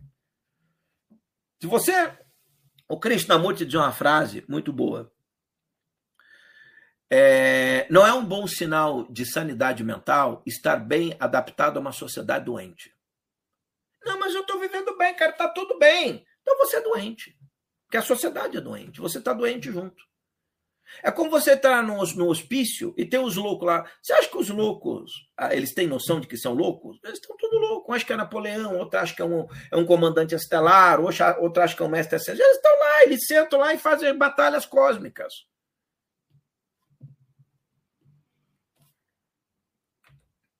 É igualmente assim quando consideramos o próprio final do ciclo, do ponto de vista daquilo que deve ser destruído, porque a sua manifestação está completa e como que esgotada. Esse ciclo está esgotado. Esse fim é naturalmente catastrófico, no sentido etimológico em que a palavra evoca a ideia de queda repentina e irremediável. Para quem nunca leu, não conhece a obra do René Guinon, que é uma obra dificílima, e eu tento colocar aqui de uma forma um pouco mais acessível, veja que são palavras muito duras e muita gente não gosta.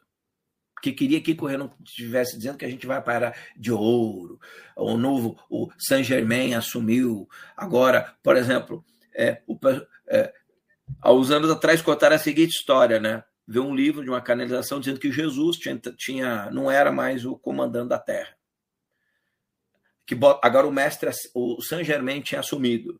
Então a gente tinha que né, falar com o Saint Germain para resolver o problema. A pessoa, como alguns começaram a reclamar, não, não, mas deram um outro cargo para Jesus, agora ele, ele virou não sei o que aí. É, então, assim, Jesus no texto bíblico fala: Eu ficarei convosco até o final dos tempos. E aí aparece alguém dizendo assim: Não, mas agora é Saint Germain, que é o grande mestre responsável pela terra. Quem acredita precisa entender o seguinte: você está muito despreparado, ou, o que é mais grave, eu não vou ter medo nem temor de falar. Muitos que estão mexendo com conhecimento já estão com a sua consciência, sua alma cooptada por forças sombrias. Já são soldados dos exércitos luciferinos. Não vou lhe enganar. Basta olhar o mundo. Agora, é possível sair, lógico.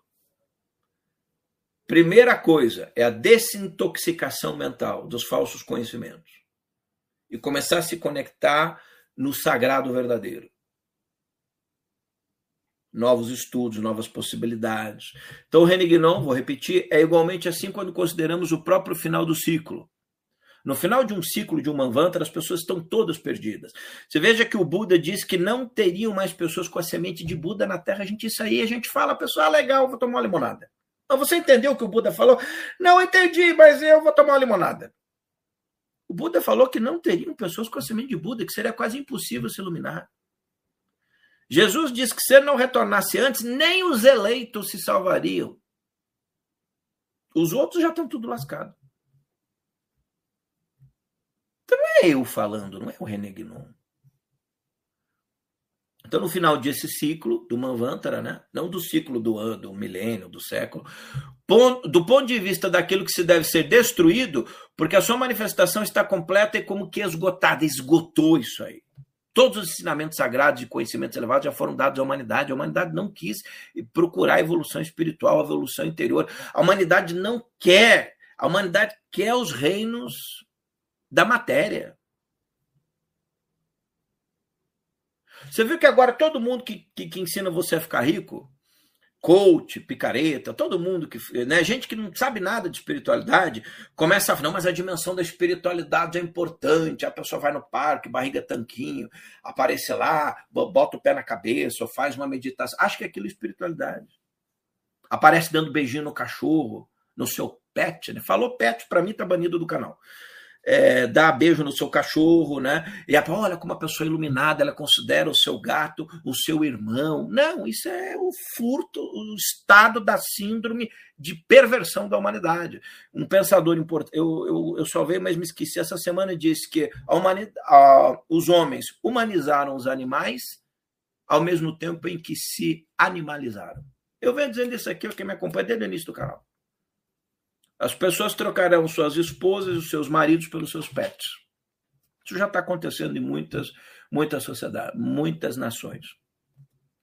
Então ele vai dizer o seguinte: é, isso é só, são só síndromes, há outras coisas piores, né? Porque a sua manifestação está completa como que esgotada. Esse fim é naturalmente catastrófico, ou seja, o fim vai ser catástrofe. A humanidade termina da pior forma.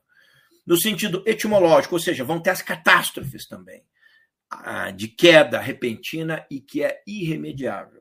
Ou seja, ninguém irá deter.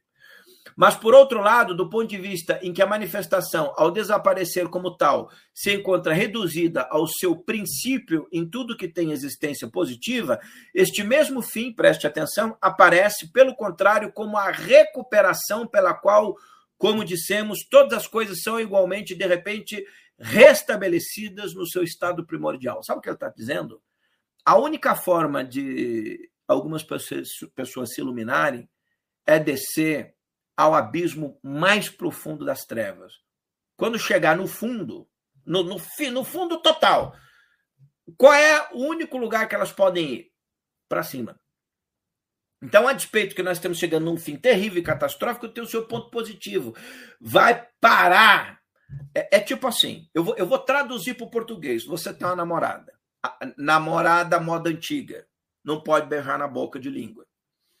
Entendeu? E aí fica aquela elucubração mental. Você vai para casa, só pega na mão, no braço, e fica naquele, sabe, naquela excitação e naquela coisa, e o beijo nunca chega, e a linguada nunca chega, e passa um mês, cinco meses, e o pai e a mãe, e a menina é recatada, e você é recatado, e não sei o que lá. E uma hora tem que sair disso aí, né? Então, uma hora, a hora que sai disso, é pior no primeiro sentido que pode, mas você não casou, como é que você foi beijar de língua? Agora você é profana, mas já foi.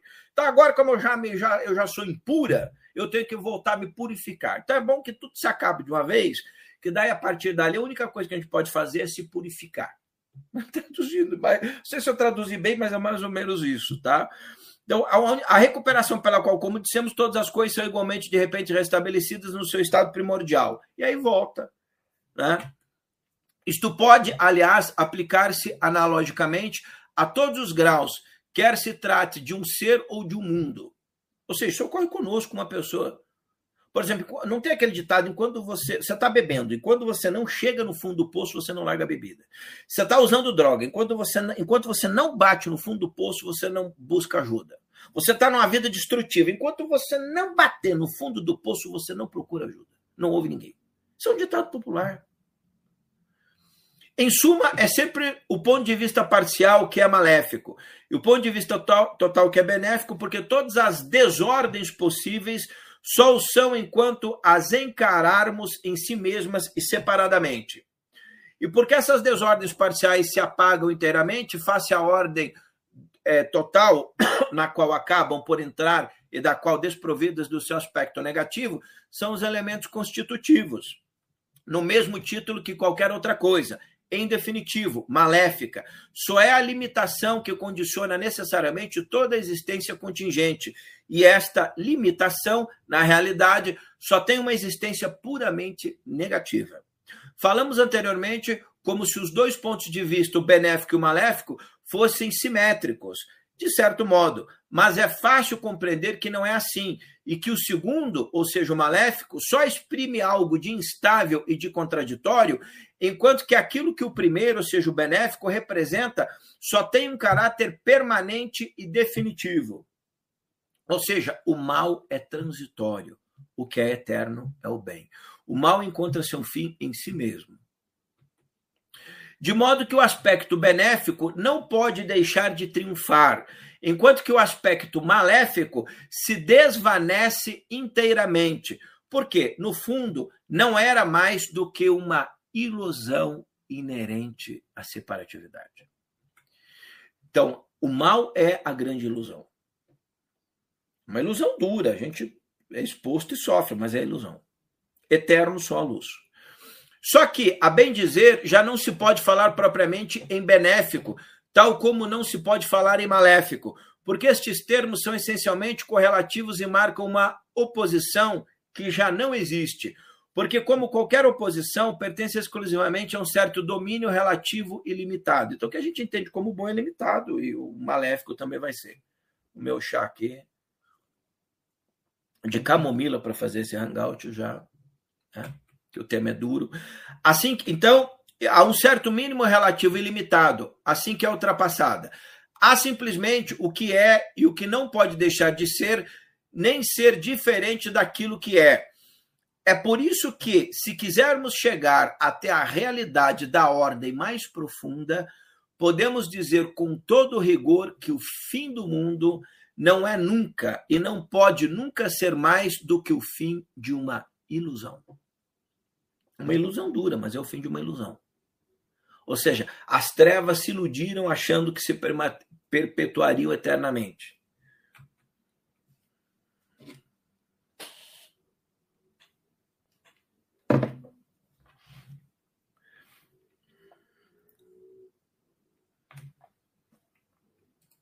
Eu, de forma proposital, fiz esse hangout mais acelerado, porque, como tema só estamos na. Calma aí. Ele é muito elevado, uma das obras mais difíceis do René Guinon, e nós não estamos acostumados a isso, pessoas nem leem mais. E eu estou querendo, vou fazer alguns hangouts para que as pessoas conheçam. Eu, vale muito a pena conhecer, mas o problema é ler e entender.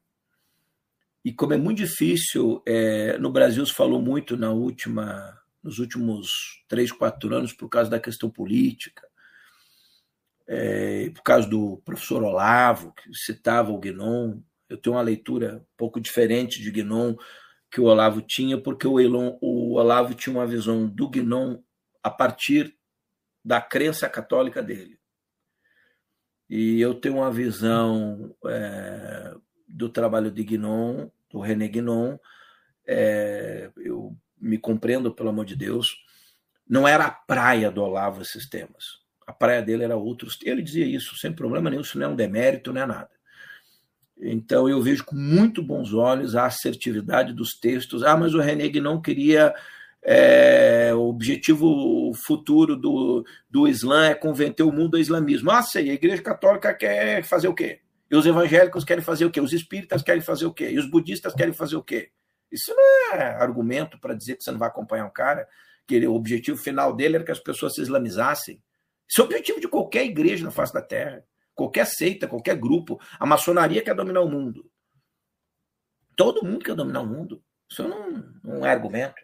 Mas do ponto de vista do, do, que ele falou, da degeneração da cristandade, de uma série, ele é um pensador muito único, assim, né? Aí teve alguns caras, Julius Evola, que é um personagem complicado, e outros personagens, que eu vou tentar explicar, é, o Alexandre Dugin, o Sol Negro Russo, que eu prometi um dia fazer, mas é um tema duríssimo, Talvez eu faça um curso no futuro das sociedades ocultistas esotéricas na Rússia. Sempre teve um lado sombrio de ordens poderosas. Na... O comunismo é uma ordem sombria, poderosa. Né? O mágico sempre permeou desde de Nicolau, desde os czares, desde Rasputin. Então, quer dizer, tem toda uma pegada. O Alexander Dugin pertenceu a algumas organizações esotéricas e sombrias na Rússia. Né? Não são muito luminosas, vamos dizer assim. Então, é, mas ele também se envolveu, cita o Gnon, muita gente vai citar o Gnon, né? Mas é para entender o René Guinon, você tem que ter um pouquinho de pegada do que é o hinduísmo, do, principalmente o hinduísmo.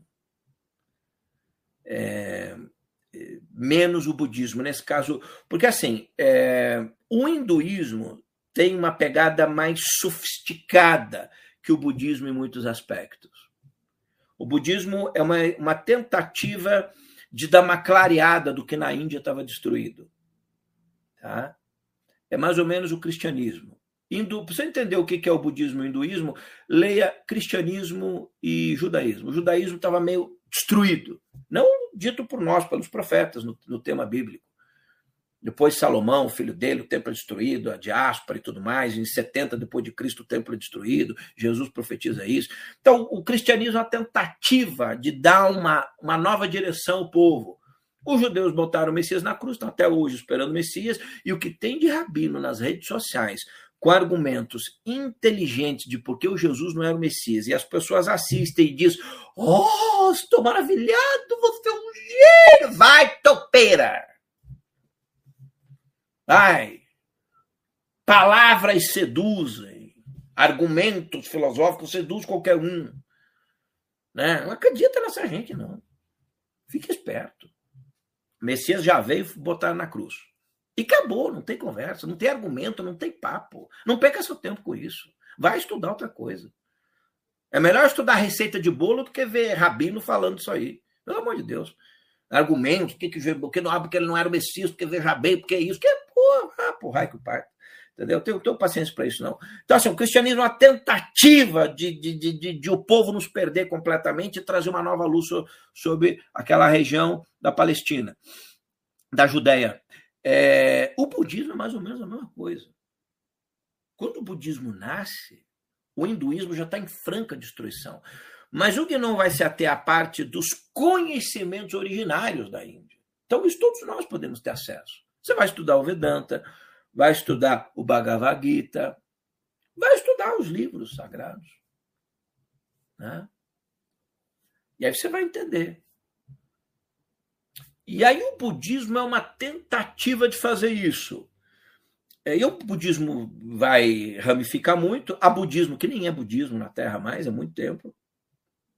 Né? E nós precisamos ter uma leitura, porque senão a gente fica no politicamente correto assim. Ah, não, mas todo mundo tá certo, tá tudo bem, a gente. Não, respeitar a gente respeita, teoricamente, todo mundo. Mas como é possível você é, tentar dialogar com alguém que tenta convencer você de que Jesus não é o Messias? Não tem acordo. Então, ele se é o caminho dele, você segue o seu. Como é possível negociar, é, tentar falar de tema inteligente com um budista que não acredita em Deus? Ah, porque o budismo não fala em Deus. É mentira. Não, Buda nunca falou em Deus. É mentira. É mentira, é mentira, e eu não tenho saco para explicar, e quem for pesquisar vai descobrir que era mentira. Aliás, quem muito bem argumenta isso é Ramana Maharshi, um homem santo da Índia, um dos maiores personagens da história da Índia. Ele fala exatamente isso, não. o Buda falou assim. Não era o papel dele falar de Deus, ele nunca negou a existência do Criador. Mas o budismo preferiu aceitar que o Deus não existe, pelo menos 99% dos budistas. Eu conheci um lama tibetano que no fim da vida, muito importante, ele falou: a gente acha que Deus, o Criador existe. Pena que foi uma coisa reservada, ele podia ter gravado, etc. Não exatamente é o Deus cristão, judeu, mas há um princípio que rege tudo. Você vai pegar determinadas ordens budistas, eles não acreditam que existe vida após a morte, não existe um eu. É outra mentira. É a degeneração do budismo. Os primeiros textos budistas são escritos 300 anos depois da morte de Siddhartha. Nossa, a gente acha ruim Jesus, escreveram 40 anos depois, 50 anos, 60 anos depois. Imagine Buda, 300 anos depois, 400 anos depois. Imagina o que, que se perdeu, mas há coisas originárias. Eu tento trazer aqui para vocês há personagens muito bons na história do budismo. A, a, eu só leio o livro aí abaixo de não sei quantos anos. O resto está tudo deteriorado. E assim algumas reedições de gente que vai falar de um conteúdo extraordinário. Mas o cristianismo é a mesma coisa. Se você pegar o que as igrejas falam de Jesus hoje, está tudo destruído.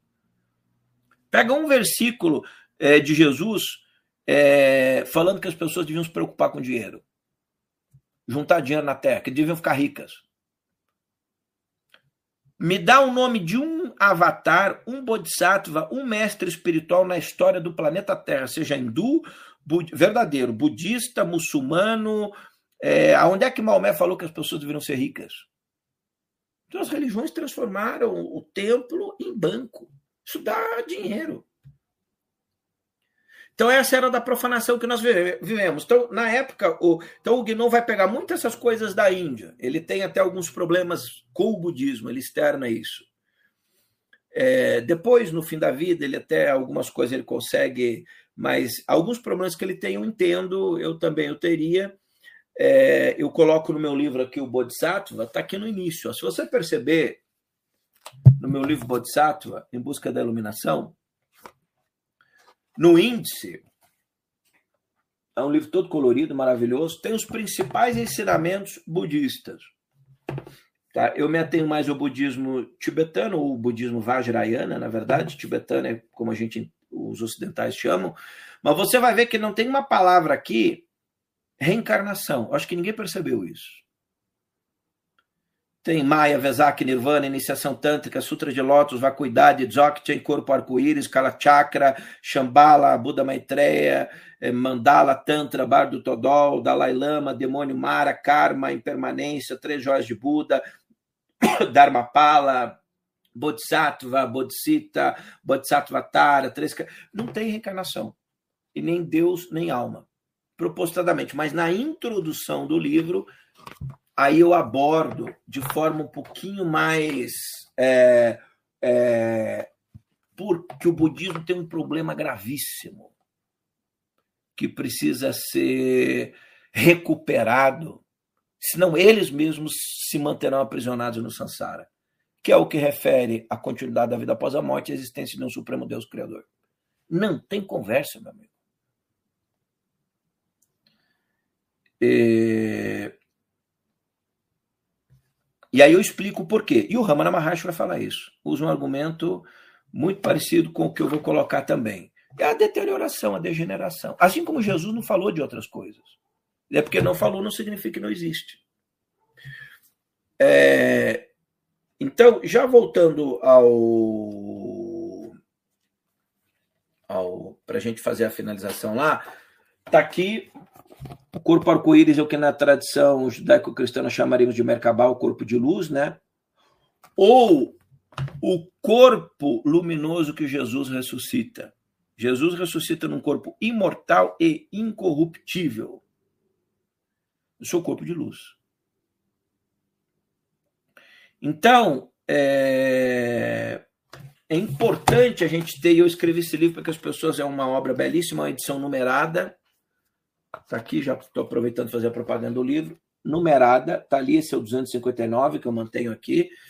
A Bodhisattva Avatar é a capa do livro, nós adquirimos os direitos de todas as imagens, tá? Algumas já são universais, são imagens de monastérios budistas aí de mil anos, 800 anos, mas no final a gente dá os direitos.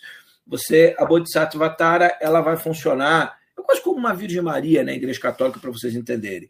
Tara é uma presença feminina que uh, os buscadores no budismo que se encontrarem perdidos podem se voltar a ela. Ela seria uma espécie de estrela guia para indicar o caminho da iluminação das pessoas que resolvem. Quando você resolve buscar a sua iluminação, você já se lança na jornada.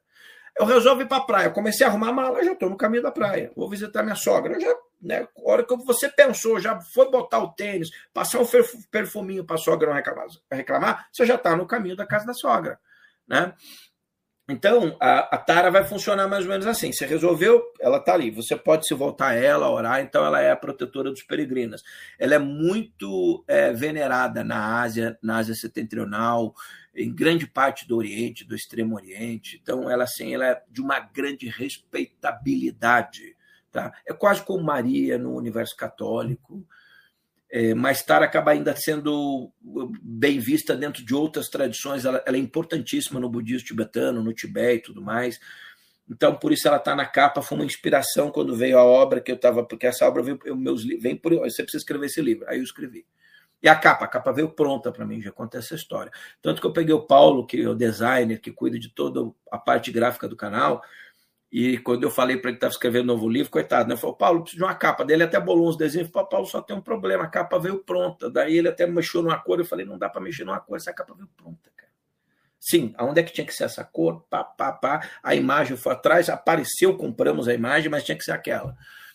Então tá aí a Bodhisattva Tara. É, quem quiser adquirir o livro Bodhisattva em busca da iluminação, para você entender um pouquinho mais e não ficar que nem um pastor doido nas redes sociais dizendo que o Buda Maitreya é o demônio da maçonaria. Eu fico imaginando o que acontece com uma pessoa que segue um cidadão desse, um pastor bastante conhecido no Brasil, tem gravado vários vídeos. Eu ia gravar um vídeo lhe repreendendo, mas aí a minha meu, acho que o achei que falou, não perca tempo com esse sujeito. Mas de vez em quando eu lembro aqui, apenas para vocês entenderem o que a ignorância não faz. Ou seja, o Buda Maitreya não tem nada a ver com a maçonaria. Ele confundiu Bafomé, o bode lá, a figura mítica criada por Eliphas Levi, um símbolo mágico, que eu não gosto, não tenho nada a ver com aquilo, eu sei que é simbólico, mas eu não gosto. Tá? E não vem nenhum maçom querer. Vocês foram, eu já voltei cinco vezes. Tá? É, me convencer de nada. Então, é, com todo meu respeito a todo mundo, mas sempre tem alguém com uns papos meio idiotados. Idiotaram você e você quer idiotar as outras pessoas. Aqui é uma, uma parede duríssima contra a ignorância humana. Então, um personagem criado por Eliphas Levi, mas que tem umas egrégoras espirituais que ele pegou e montou. Esse cara confunde, bota uma Maitreya e no meu livro aqui eu termino. Tá aqui, ó um dos últimos, o último nome do meu livro é o Buda Maitreya. Então, um camarada desse vê eu, meu livro, ele vai achar que eu sou um servo do diabo. Meu amigo, deixa eu lhe dizer uma coisa. O Deus que você pensa que serve, eu quero passar bem longe. Também chamado de Bodhisattva do futuro, é o único grande Buda que não encarnou na Terra. Quando os ensinamentos de Buda tiverem sido esquecidos e a era da degeneração tiver tomado conta da Terra, Maitreya virá em sua missão de renovar o Dharma. Precisa saber o que é Dharma. Ah, não viu ele, o anticristo. Não, ele vem renovar o Dharma. Não apega à matéria. É, é os ensinamentos sagrados de Buda. O anticristo vem profanar o sagrado. Ele vem restaurar o sagrado. As pessoas, todo evangélico, deveria conhecer um pouquinho de hinduísmo, de budismo, de, de, de, de todas as tradições. Todo muçulmano, para não falar idiotice, deveria conhecer um pouquinho de todas as tradições. Todo cristão também deveria. Isso deveria fazer parte da nossa leitura de casa. Eu tenho a minha fé, mas eu conheço um pouquinho para não falar idiotice a respeito daquilo que eu não conheço. Do sânscrito, amigo, será o sucessor da era atual do Buda Siddhartha Gautama. Então, Maitreya vem restaurar uma era de luz né, depois de um, de um tempo futuro muito difícil. Mas o René Guinon vai pegar mais os conhecimentos da Índia.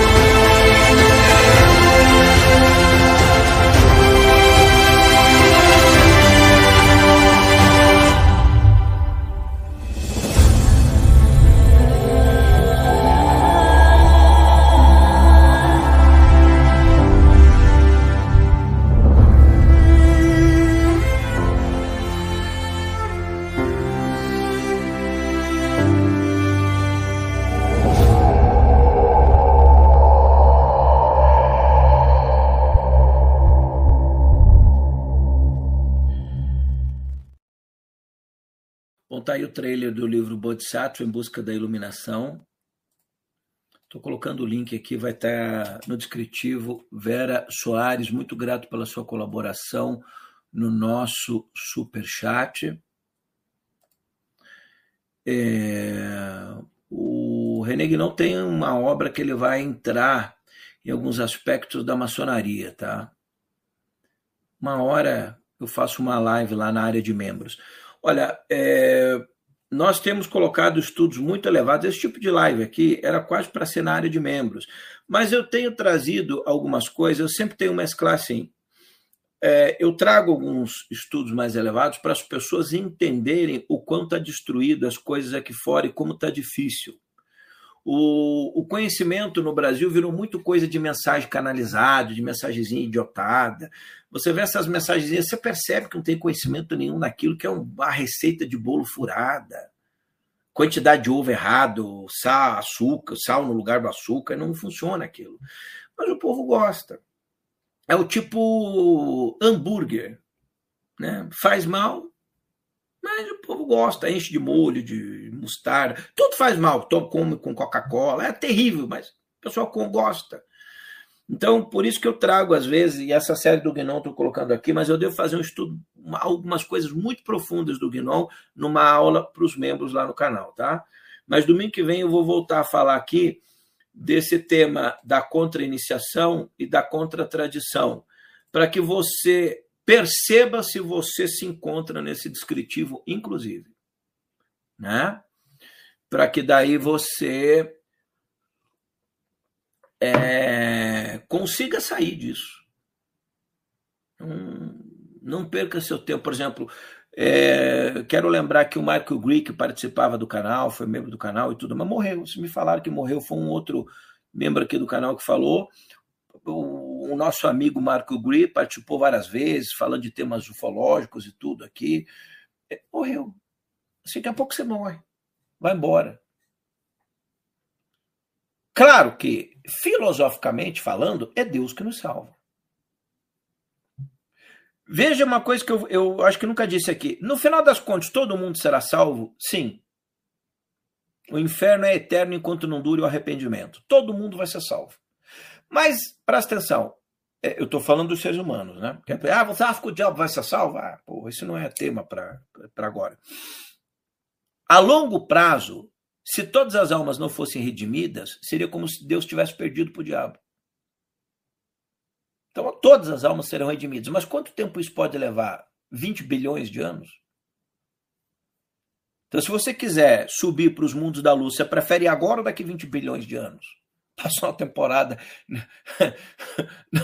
ajudando a botar lenha no caldeirão do capeta. Essas falas aqui para a gente rir um pouco e de forma muito simplória, né? Então, é claro, se eu puder evolucionar para os mundos da luz agora. Os mundos da luz não é isso aí que as pessoas estão falando. Né? Isso é mundo de surtação, Deus me livre. Eu pelo amor de Deus, o mundo da luz é organizado. Hierarquias espirituais elevadas não, não, não, não é só mensagem espiritual, com ET, frota de nave, tudo virou nave, virou ET, destruição de tudo. Está errado isso aí. Mas você percebe que são pessoas pobres de conhecimento. Nunca escreveram um livro, nunca fizeram uma conferência, nunca fizeram um evento. E mesmo quem escreveu, como, por exemplo, você pega a Blavatsky, escreveu um monte de livro. Tem coisas verdadeiras que ela escreveu? Tem. Mas ela veio para destruir o cristianismo. A pessoa entender isso. Até o diabo fala coisas verdadeiras. O Satanás pega Jesus, leva o mais alto monte de Jerusalém, cita um salmo bíblico. Ele dá uma mudada no salmo lá, mas cita. Ele sabia que Jesus era poderoso. Então, as trevas também citam coisas verdadeiras. Nós só precisamos entender a que propósito serve. Então, tudo bem, o conhecimento serve para quê? O conhecimento só tem uma utilidade: ele serve para nos tirar da ignorância. Saindo da ignorância, saímos da prisão que nos encontramos, da expulsão do paraíso, do Éden, entenda do Sansara, entenda como quiser, é, e retornamos a Deus, na, na parábola do filho pródigo de Jesus. Jesus vem para recuperar as almas perdidas, somos nós. Daí ele fala: quem são os meus discípulos? Aqueles que seguem os meus ensinamentos se não seguir os ensinamentos, a era da graça vem para nos atingir, mas se nós não seguirmos, aí é como se estivesse renegando Cristo. Então, o conhecimento serve para isso. E eu, como eu falo de conhecimento, eu preciso ser duro às vezes, porque algumas pessoas só despertam de forma dura. Então, por isso, muita gente acaba ficando irritado comigo, não gosta, etc. Eu não vim à Terra por causa da audiência, não é? Estou fora disso. A gente tem uma ótima audiência, mas não é isso que eu quero dizer. Eu quero dizer o seguinte: que, por exemplo, eu, eu, eu é, tenho uma coisa interessante, né? Eu tenho um amigo que dá assessoria para canais esotéricos. Presta atenção. Ele, ele é aqui do canal, inscrito aqui. E ele assessoria assim para levar em outros canais, nesses canais grandes aí para dar entrevista e tudo mais. Daí tem mais que um, inclusive, aqui, mas tem uns aí que fazem esse tipo de coisa. E aí monta, ele, ele também tem uma, ele tem uma agência, né? Ele faz vídeos, esse tipo de coisa. Ele dizendo o seguinte para mim: Ô, senhor, engraçado. Você perto de outros canais aqui no YouTube que falam desse tema, o teu canal é bom, tem bastante inscrito, mas é até pequeno. Agora tem uma coisa interessante. Eu ajudei um camarada aí que tem 10 vezes mais público que você a lançar um curso na área dele. Ele vendeu 20 inscrições. Você lança um curso aqui do tipo Chambala, vende 500 pessoas compram. Então, assim, preste atenção no que eu quero dizer. As pessoas têm feeling, às vezes, é, mesmo internamente, de saber o seguinte: quando eu estou sendo enganada e quando eu estou diante de alguém que eu posso até não gostar muito, mas eu sei que o que aquele cara está me passando é um conhecimento seguro. Estão entendendo que eu quero? É difícil explicar? Então, isso é muito curioso. Agora, também tem charlatão aí que vende milhares de pessoas compram. Então, você precisa esse conhecimento eu vou fazer o quê? De quem é? A pessoa está vendendo isso para quê? O senhor está me vendendo um curso, qual é o objetivo disso? Eu vou lançar, daqui a pouco eu lanço um curso por ano. Né? É, vamos ver se até o fim do mês eu consigo lançar. Vai ser um curso extraordinário, guarde um dinheirinho. Mas quando você vê a propaganda do meu curso, você se pergunta, por que, que eu preciso? O que, que isso vai fazer por mim? Meus cursos não farão você ganhar dinheiro, não lhe farão ficar rico, você não vai encontrar sua mulher amada comprando curso meu, livro meu. Isso é picaretagem. Eu não profano, profano conhecimentos sagrados em nome de Cristo, misturando o versículo, falando de dinheiro, porque se Jesus é o dono da prata do ouro, então você pode ser rico. Eu não faço isso, eu tenho temor da minha alma, mas eu vou lhe munir de conhecimento e informação, seja em livro ou em estudo, que vai lhe ajudar muito na sua jornada espiritual sobre a Terra. Então, esse é o propósito do canal, de um curso, de um livro, como eu a outras pessoas, claro. Mas normalmente as pessoas destroem o conhecimento e criam um falso futuro, que é o, o, o tema que nós falamos hoje. E as pessoas acham que mesmo pertence, é, que, que tão, tem gente que acha que está ajudando a implantar a luz na Terra. Tem gente que faz parte de grupo, paga para isso. Eu conheço um grupo um grupo esotérico de pessoas de um cara muito conhecido no Brasil, que o grupo dele está ajudando a implantar a luz na Terra. Ainda que nenhuma tradição espiritual da humanidade diga isso. Você paga lá mil reais, entra, daí paga lá não sei quanto por mês. Aí você está ajudando. Então, assim, para você ser discípulo da hierarquia da luz, você precisa pagar uma, mensal, uma, uma, uma, uma cota, uma joia, e depois paga uma mensalidade por mês. Aí você é um guerreiro da luz. Não é assim. Eu acho que as pessoas podem vender coisas sem enganar. Por exemplo, você vem para de membro do meu canal, você não vai ser, ser guerreiro da luz, você, você vai ter conhecimento. O que você vai fazer com conhecimento, eu não sei. Então, os tempos que nós estamos vivendo, você tem que se perguntar: o que, que eu vou fazer com esse livro, com esse conhecimento? Isso serve para quê? Isso é muito importante, gente. Tá? Eu queria cravar isso aqui no final. E também não posso deixar de dizer. É o seguinte: que em dezembro nós vamos estar levando um grupo para uma jornada. Vamos ver se vamos fechar um grupo, né? Eu estou divulgando aqui para o canal. Há três anos que eu não faço, eu fiz muito isso durante mais de 20 anos, aos principais templos e ruínas arqueológicas da América do Sul. Ano que vem eu vou uh, devo ir para a Ilha de Páscoa de novo, mas nós estamos indo para o Lago Titicaca agora, a ilha não tenho data. Não sei pode acontecer alguma coisa, ele é um lugar muito difícil. Fazer uma jornada de conhecimento. Você não vai fazer iniciação, mas você vai fazer uma viagem espiritual de introspecção ao Lago Titicaca, um dos centros de energia mais poderosos da Terra. Extraordinário. E eu estou convidando as pessoas, algumas pessoas já escreveram, inclusive aqui do canal, é, quem quiser para ir nessa viagem. E no descritivo do, do canal aqui tem os detalhes. Eu quero te convidar para vir nessa viagem.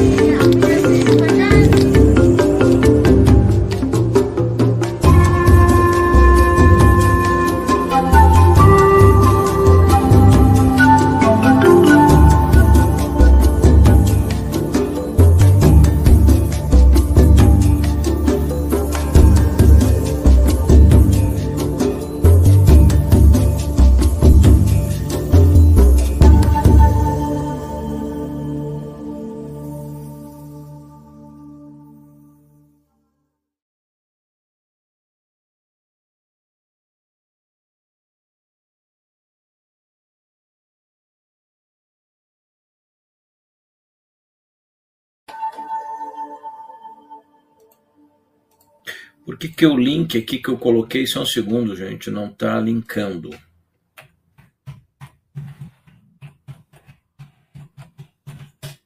Tá, deixa eu ver. Alguém tenta clicar nesse link aqui só para mim, para me dizer se está ok? Está aqui o link da nossa viagem. Viagem está aqui, ó. Viagem Lago Titicaca, de 6 a 12 de dezembro.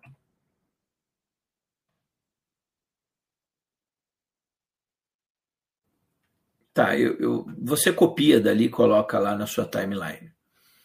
Então tá aí a nossa viagem. Eu indiquei ali o livro Bodhisattva para você que quer adquirir um conhecimento a respeito do budismo e e alguns temas ali bem elevados. E quero também aproveitar e dizer o seguinte: esse livro aqui nós abrimos as última, a última a caixa grande, né? Do Pilares da Sabedoria de um Novo Mundo, tá? Então você que está aí deixando para comprar, compra aí. Também um livro maravilhoso. Eu falei da viagem desse hoje, está aqui no descritivo. Mas o ideal é que você também veja aqui no descritivo, por exemplo. Deixa eu fazer uma coisa aqui, ó, que eu quase não faço. Você deve viajar um pouco dentro do site da, do canal aqui, da Teia do Conhecimento. Tá? E se preparar para adquirir um conhecimento. Aqui, ó. Você clicou teiadoconhecimento.com.br, está aqui um pouco da história do Jacomite, o que é a teia, os cursos, os livros, o grupo de estudos, as obras raras, viagens. Vou pegar aqui os cursos, ó, que eu falei do Shambhala, ó. Está aqui, ó. Esse é um trabalho extraordinário. Eu tenho muita saudade de todos, mas eu tenho muita saudade desse trabalho especificamente. Eu tenho muita vontade de dar continuidade a ele no futuro, não será esse ano, tá?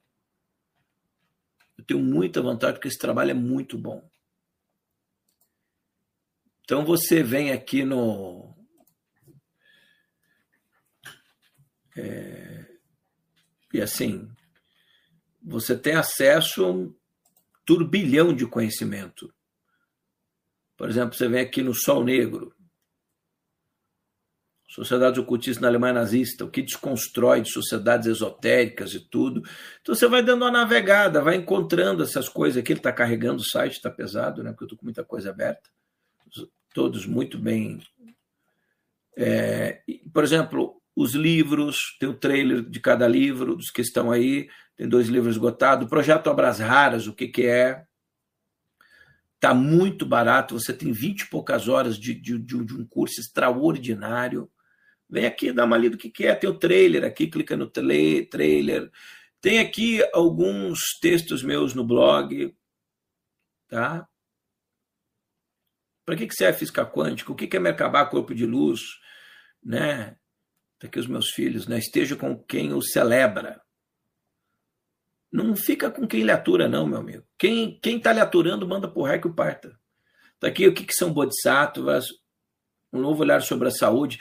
Está aqui o Dr. Rupert Sheldrake, que é um dos grandes cientistas do século XX, meu amigo, participou de congresso, evento meu, livro meu. Está aqui uma xamã lá, foto minha, tudo, essas fotos são minhas. Aqui é uma concepção artística, o que, que são estadas celestiais. Então, alguns textos aqui, cada X meses, aí eu coloco mais textos novos. Dá uma navegada. É, teve uma pessoa semana passada. Sempre tem gente comprando curso ao negro, chambala, livros. Então, nosso trabalho é o foco é conhecimento elevado, tá? Deixa eu sair daqui. Deixa eu dar uma passada muito rápida no chat para ver. É...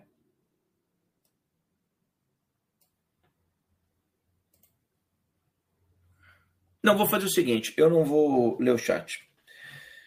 Vou deixar assim hoje. Vou pedir compreensão, quero agradecer as pessoas ali que responderam e todo mundo que participou. Agradecer ali o Cristiano, Cristianismo em Foco, o professor Hilário, a Patrix que está ali, o professor Fernando. Eu não sei se os outros moderadores, às vezes eu não estou vendo, estão ali também, deve estar. Tá. Quem eu estou vendo aqui. E, enfim,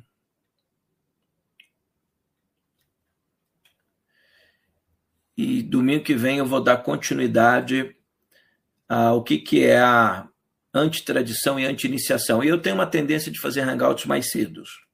Hoje eu comecei bem cedo, porque. Ah, porque tem concorrência, todo mundo faz live essa hora, tem televisão. Quer saber de uma coisa? Quem opta por outros canais não, não precisa nem voltar aqui. Quem opta para assistir Fantástico, não, não, não vem aqui. Não, não posso ver agora, eu vou fazer no horário que é mais acessível a todo mundo, não importa se tiver meia dúzia assistindo, é, porque eu acho que facilita, às vezes muita gente entra tarde. De vez em quando a gente faz um bate-papo, que nem ontem, sábado, aí com a Misha e o Papito, dois membros aqui do canal. Mas os estudos vão tentar pontuar, não necessariamente às oito, mas nove horas até onze e pouco, que eu acho que é um horário legal. Aí, eventualmente, quando não der, tudo bem. Gente, o meu foco aqui é o seguinte: vamos ficar todos espertos, que eu também estou em crescimento, também estou aprendendo mas a minha experiência de muitos anos com gente tentando enganar e tudo mais nessas áreas, o que eu tento transmitir aqui é a minha experiência para vocês. Então, ainda que às vezes algumas coisas a gente fala, você veja o René Guinon como é duro na fala, né? René Guinon é duríssimo. René Guinon escreveu uma obra onde ele destrói a teosofia e Blavatsky. Muita gente ficou revoltado, mas ele foi fazer o quê? Né? Ele estava vendo as pessoas sendo enganadas. Que Deus abençoe vocês, tenham uma semana luminosa. Comprem os livros, né? porque os livros são uma das poucas coisas que dão lucidez à nossa mente. Eu todo mês compro livro. Sempre mostro aqui. Não fico me exibindo com o livro. Quando tem um, um sentido de um tema que eu estou falando, uma coisa, daí eu sempre mostro e indico para vocês. Algumas pessoas me pedem livros como dicas, eu sempre dou aqui. Agora, é, deve sair em até um ano, um ano e pouco, uma obra minha profunda falando dos mais importantes que eu considero pensadores da história, uma espécie de mapa de autoconhecimento com L. Mas antes disso, no final do ano, vem um outro livro novo. Então se preparem para dar de presente de Natal livros, tá? Porque livros é, iluminam as pessoas. Valeu, tenha uma semana luminosa. Eu vou deixar aí uns minutinhos para vocês conversarem no chat.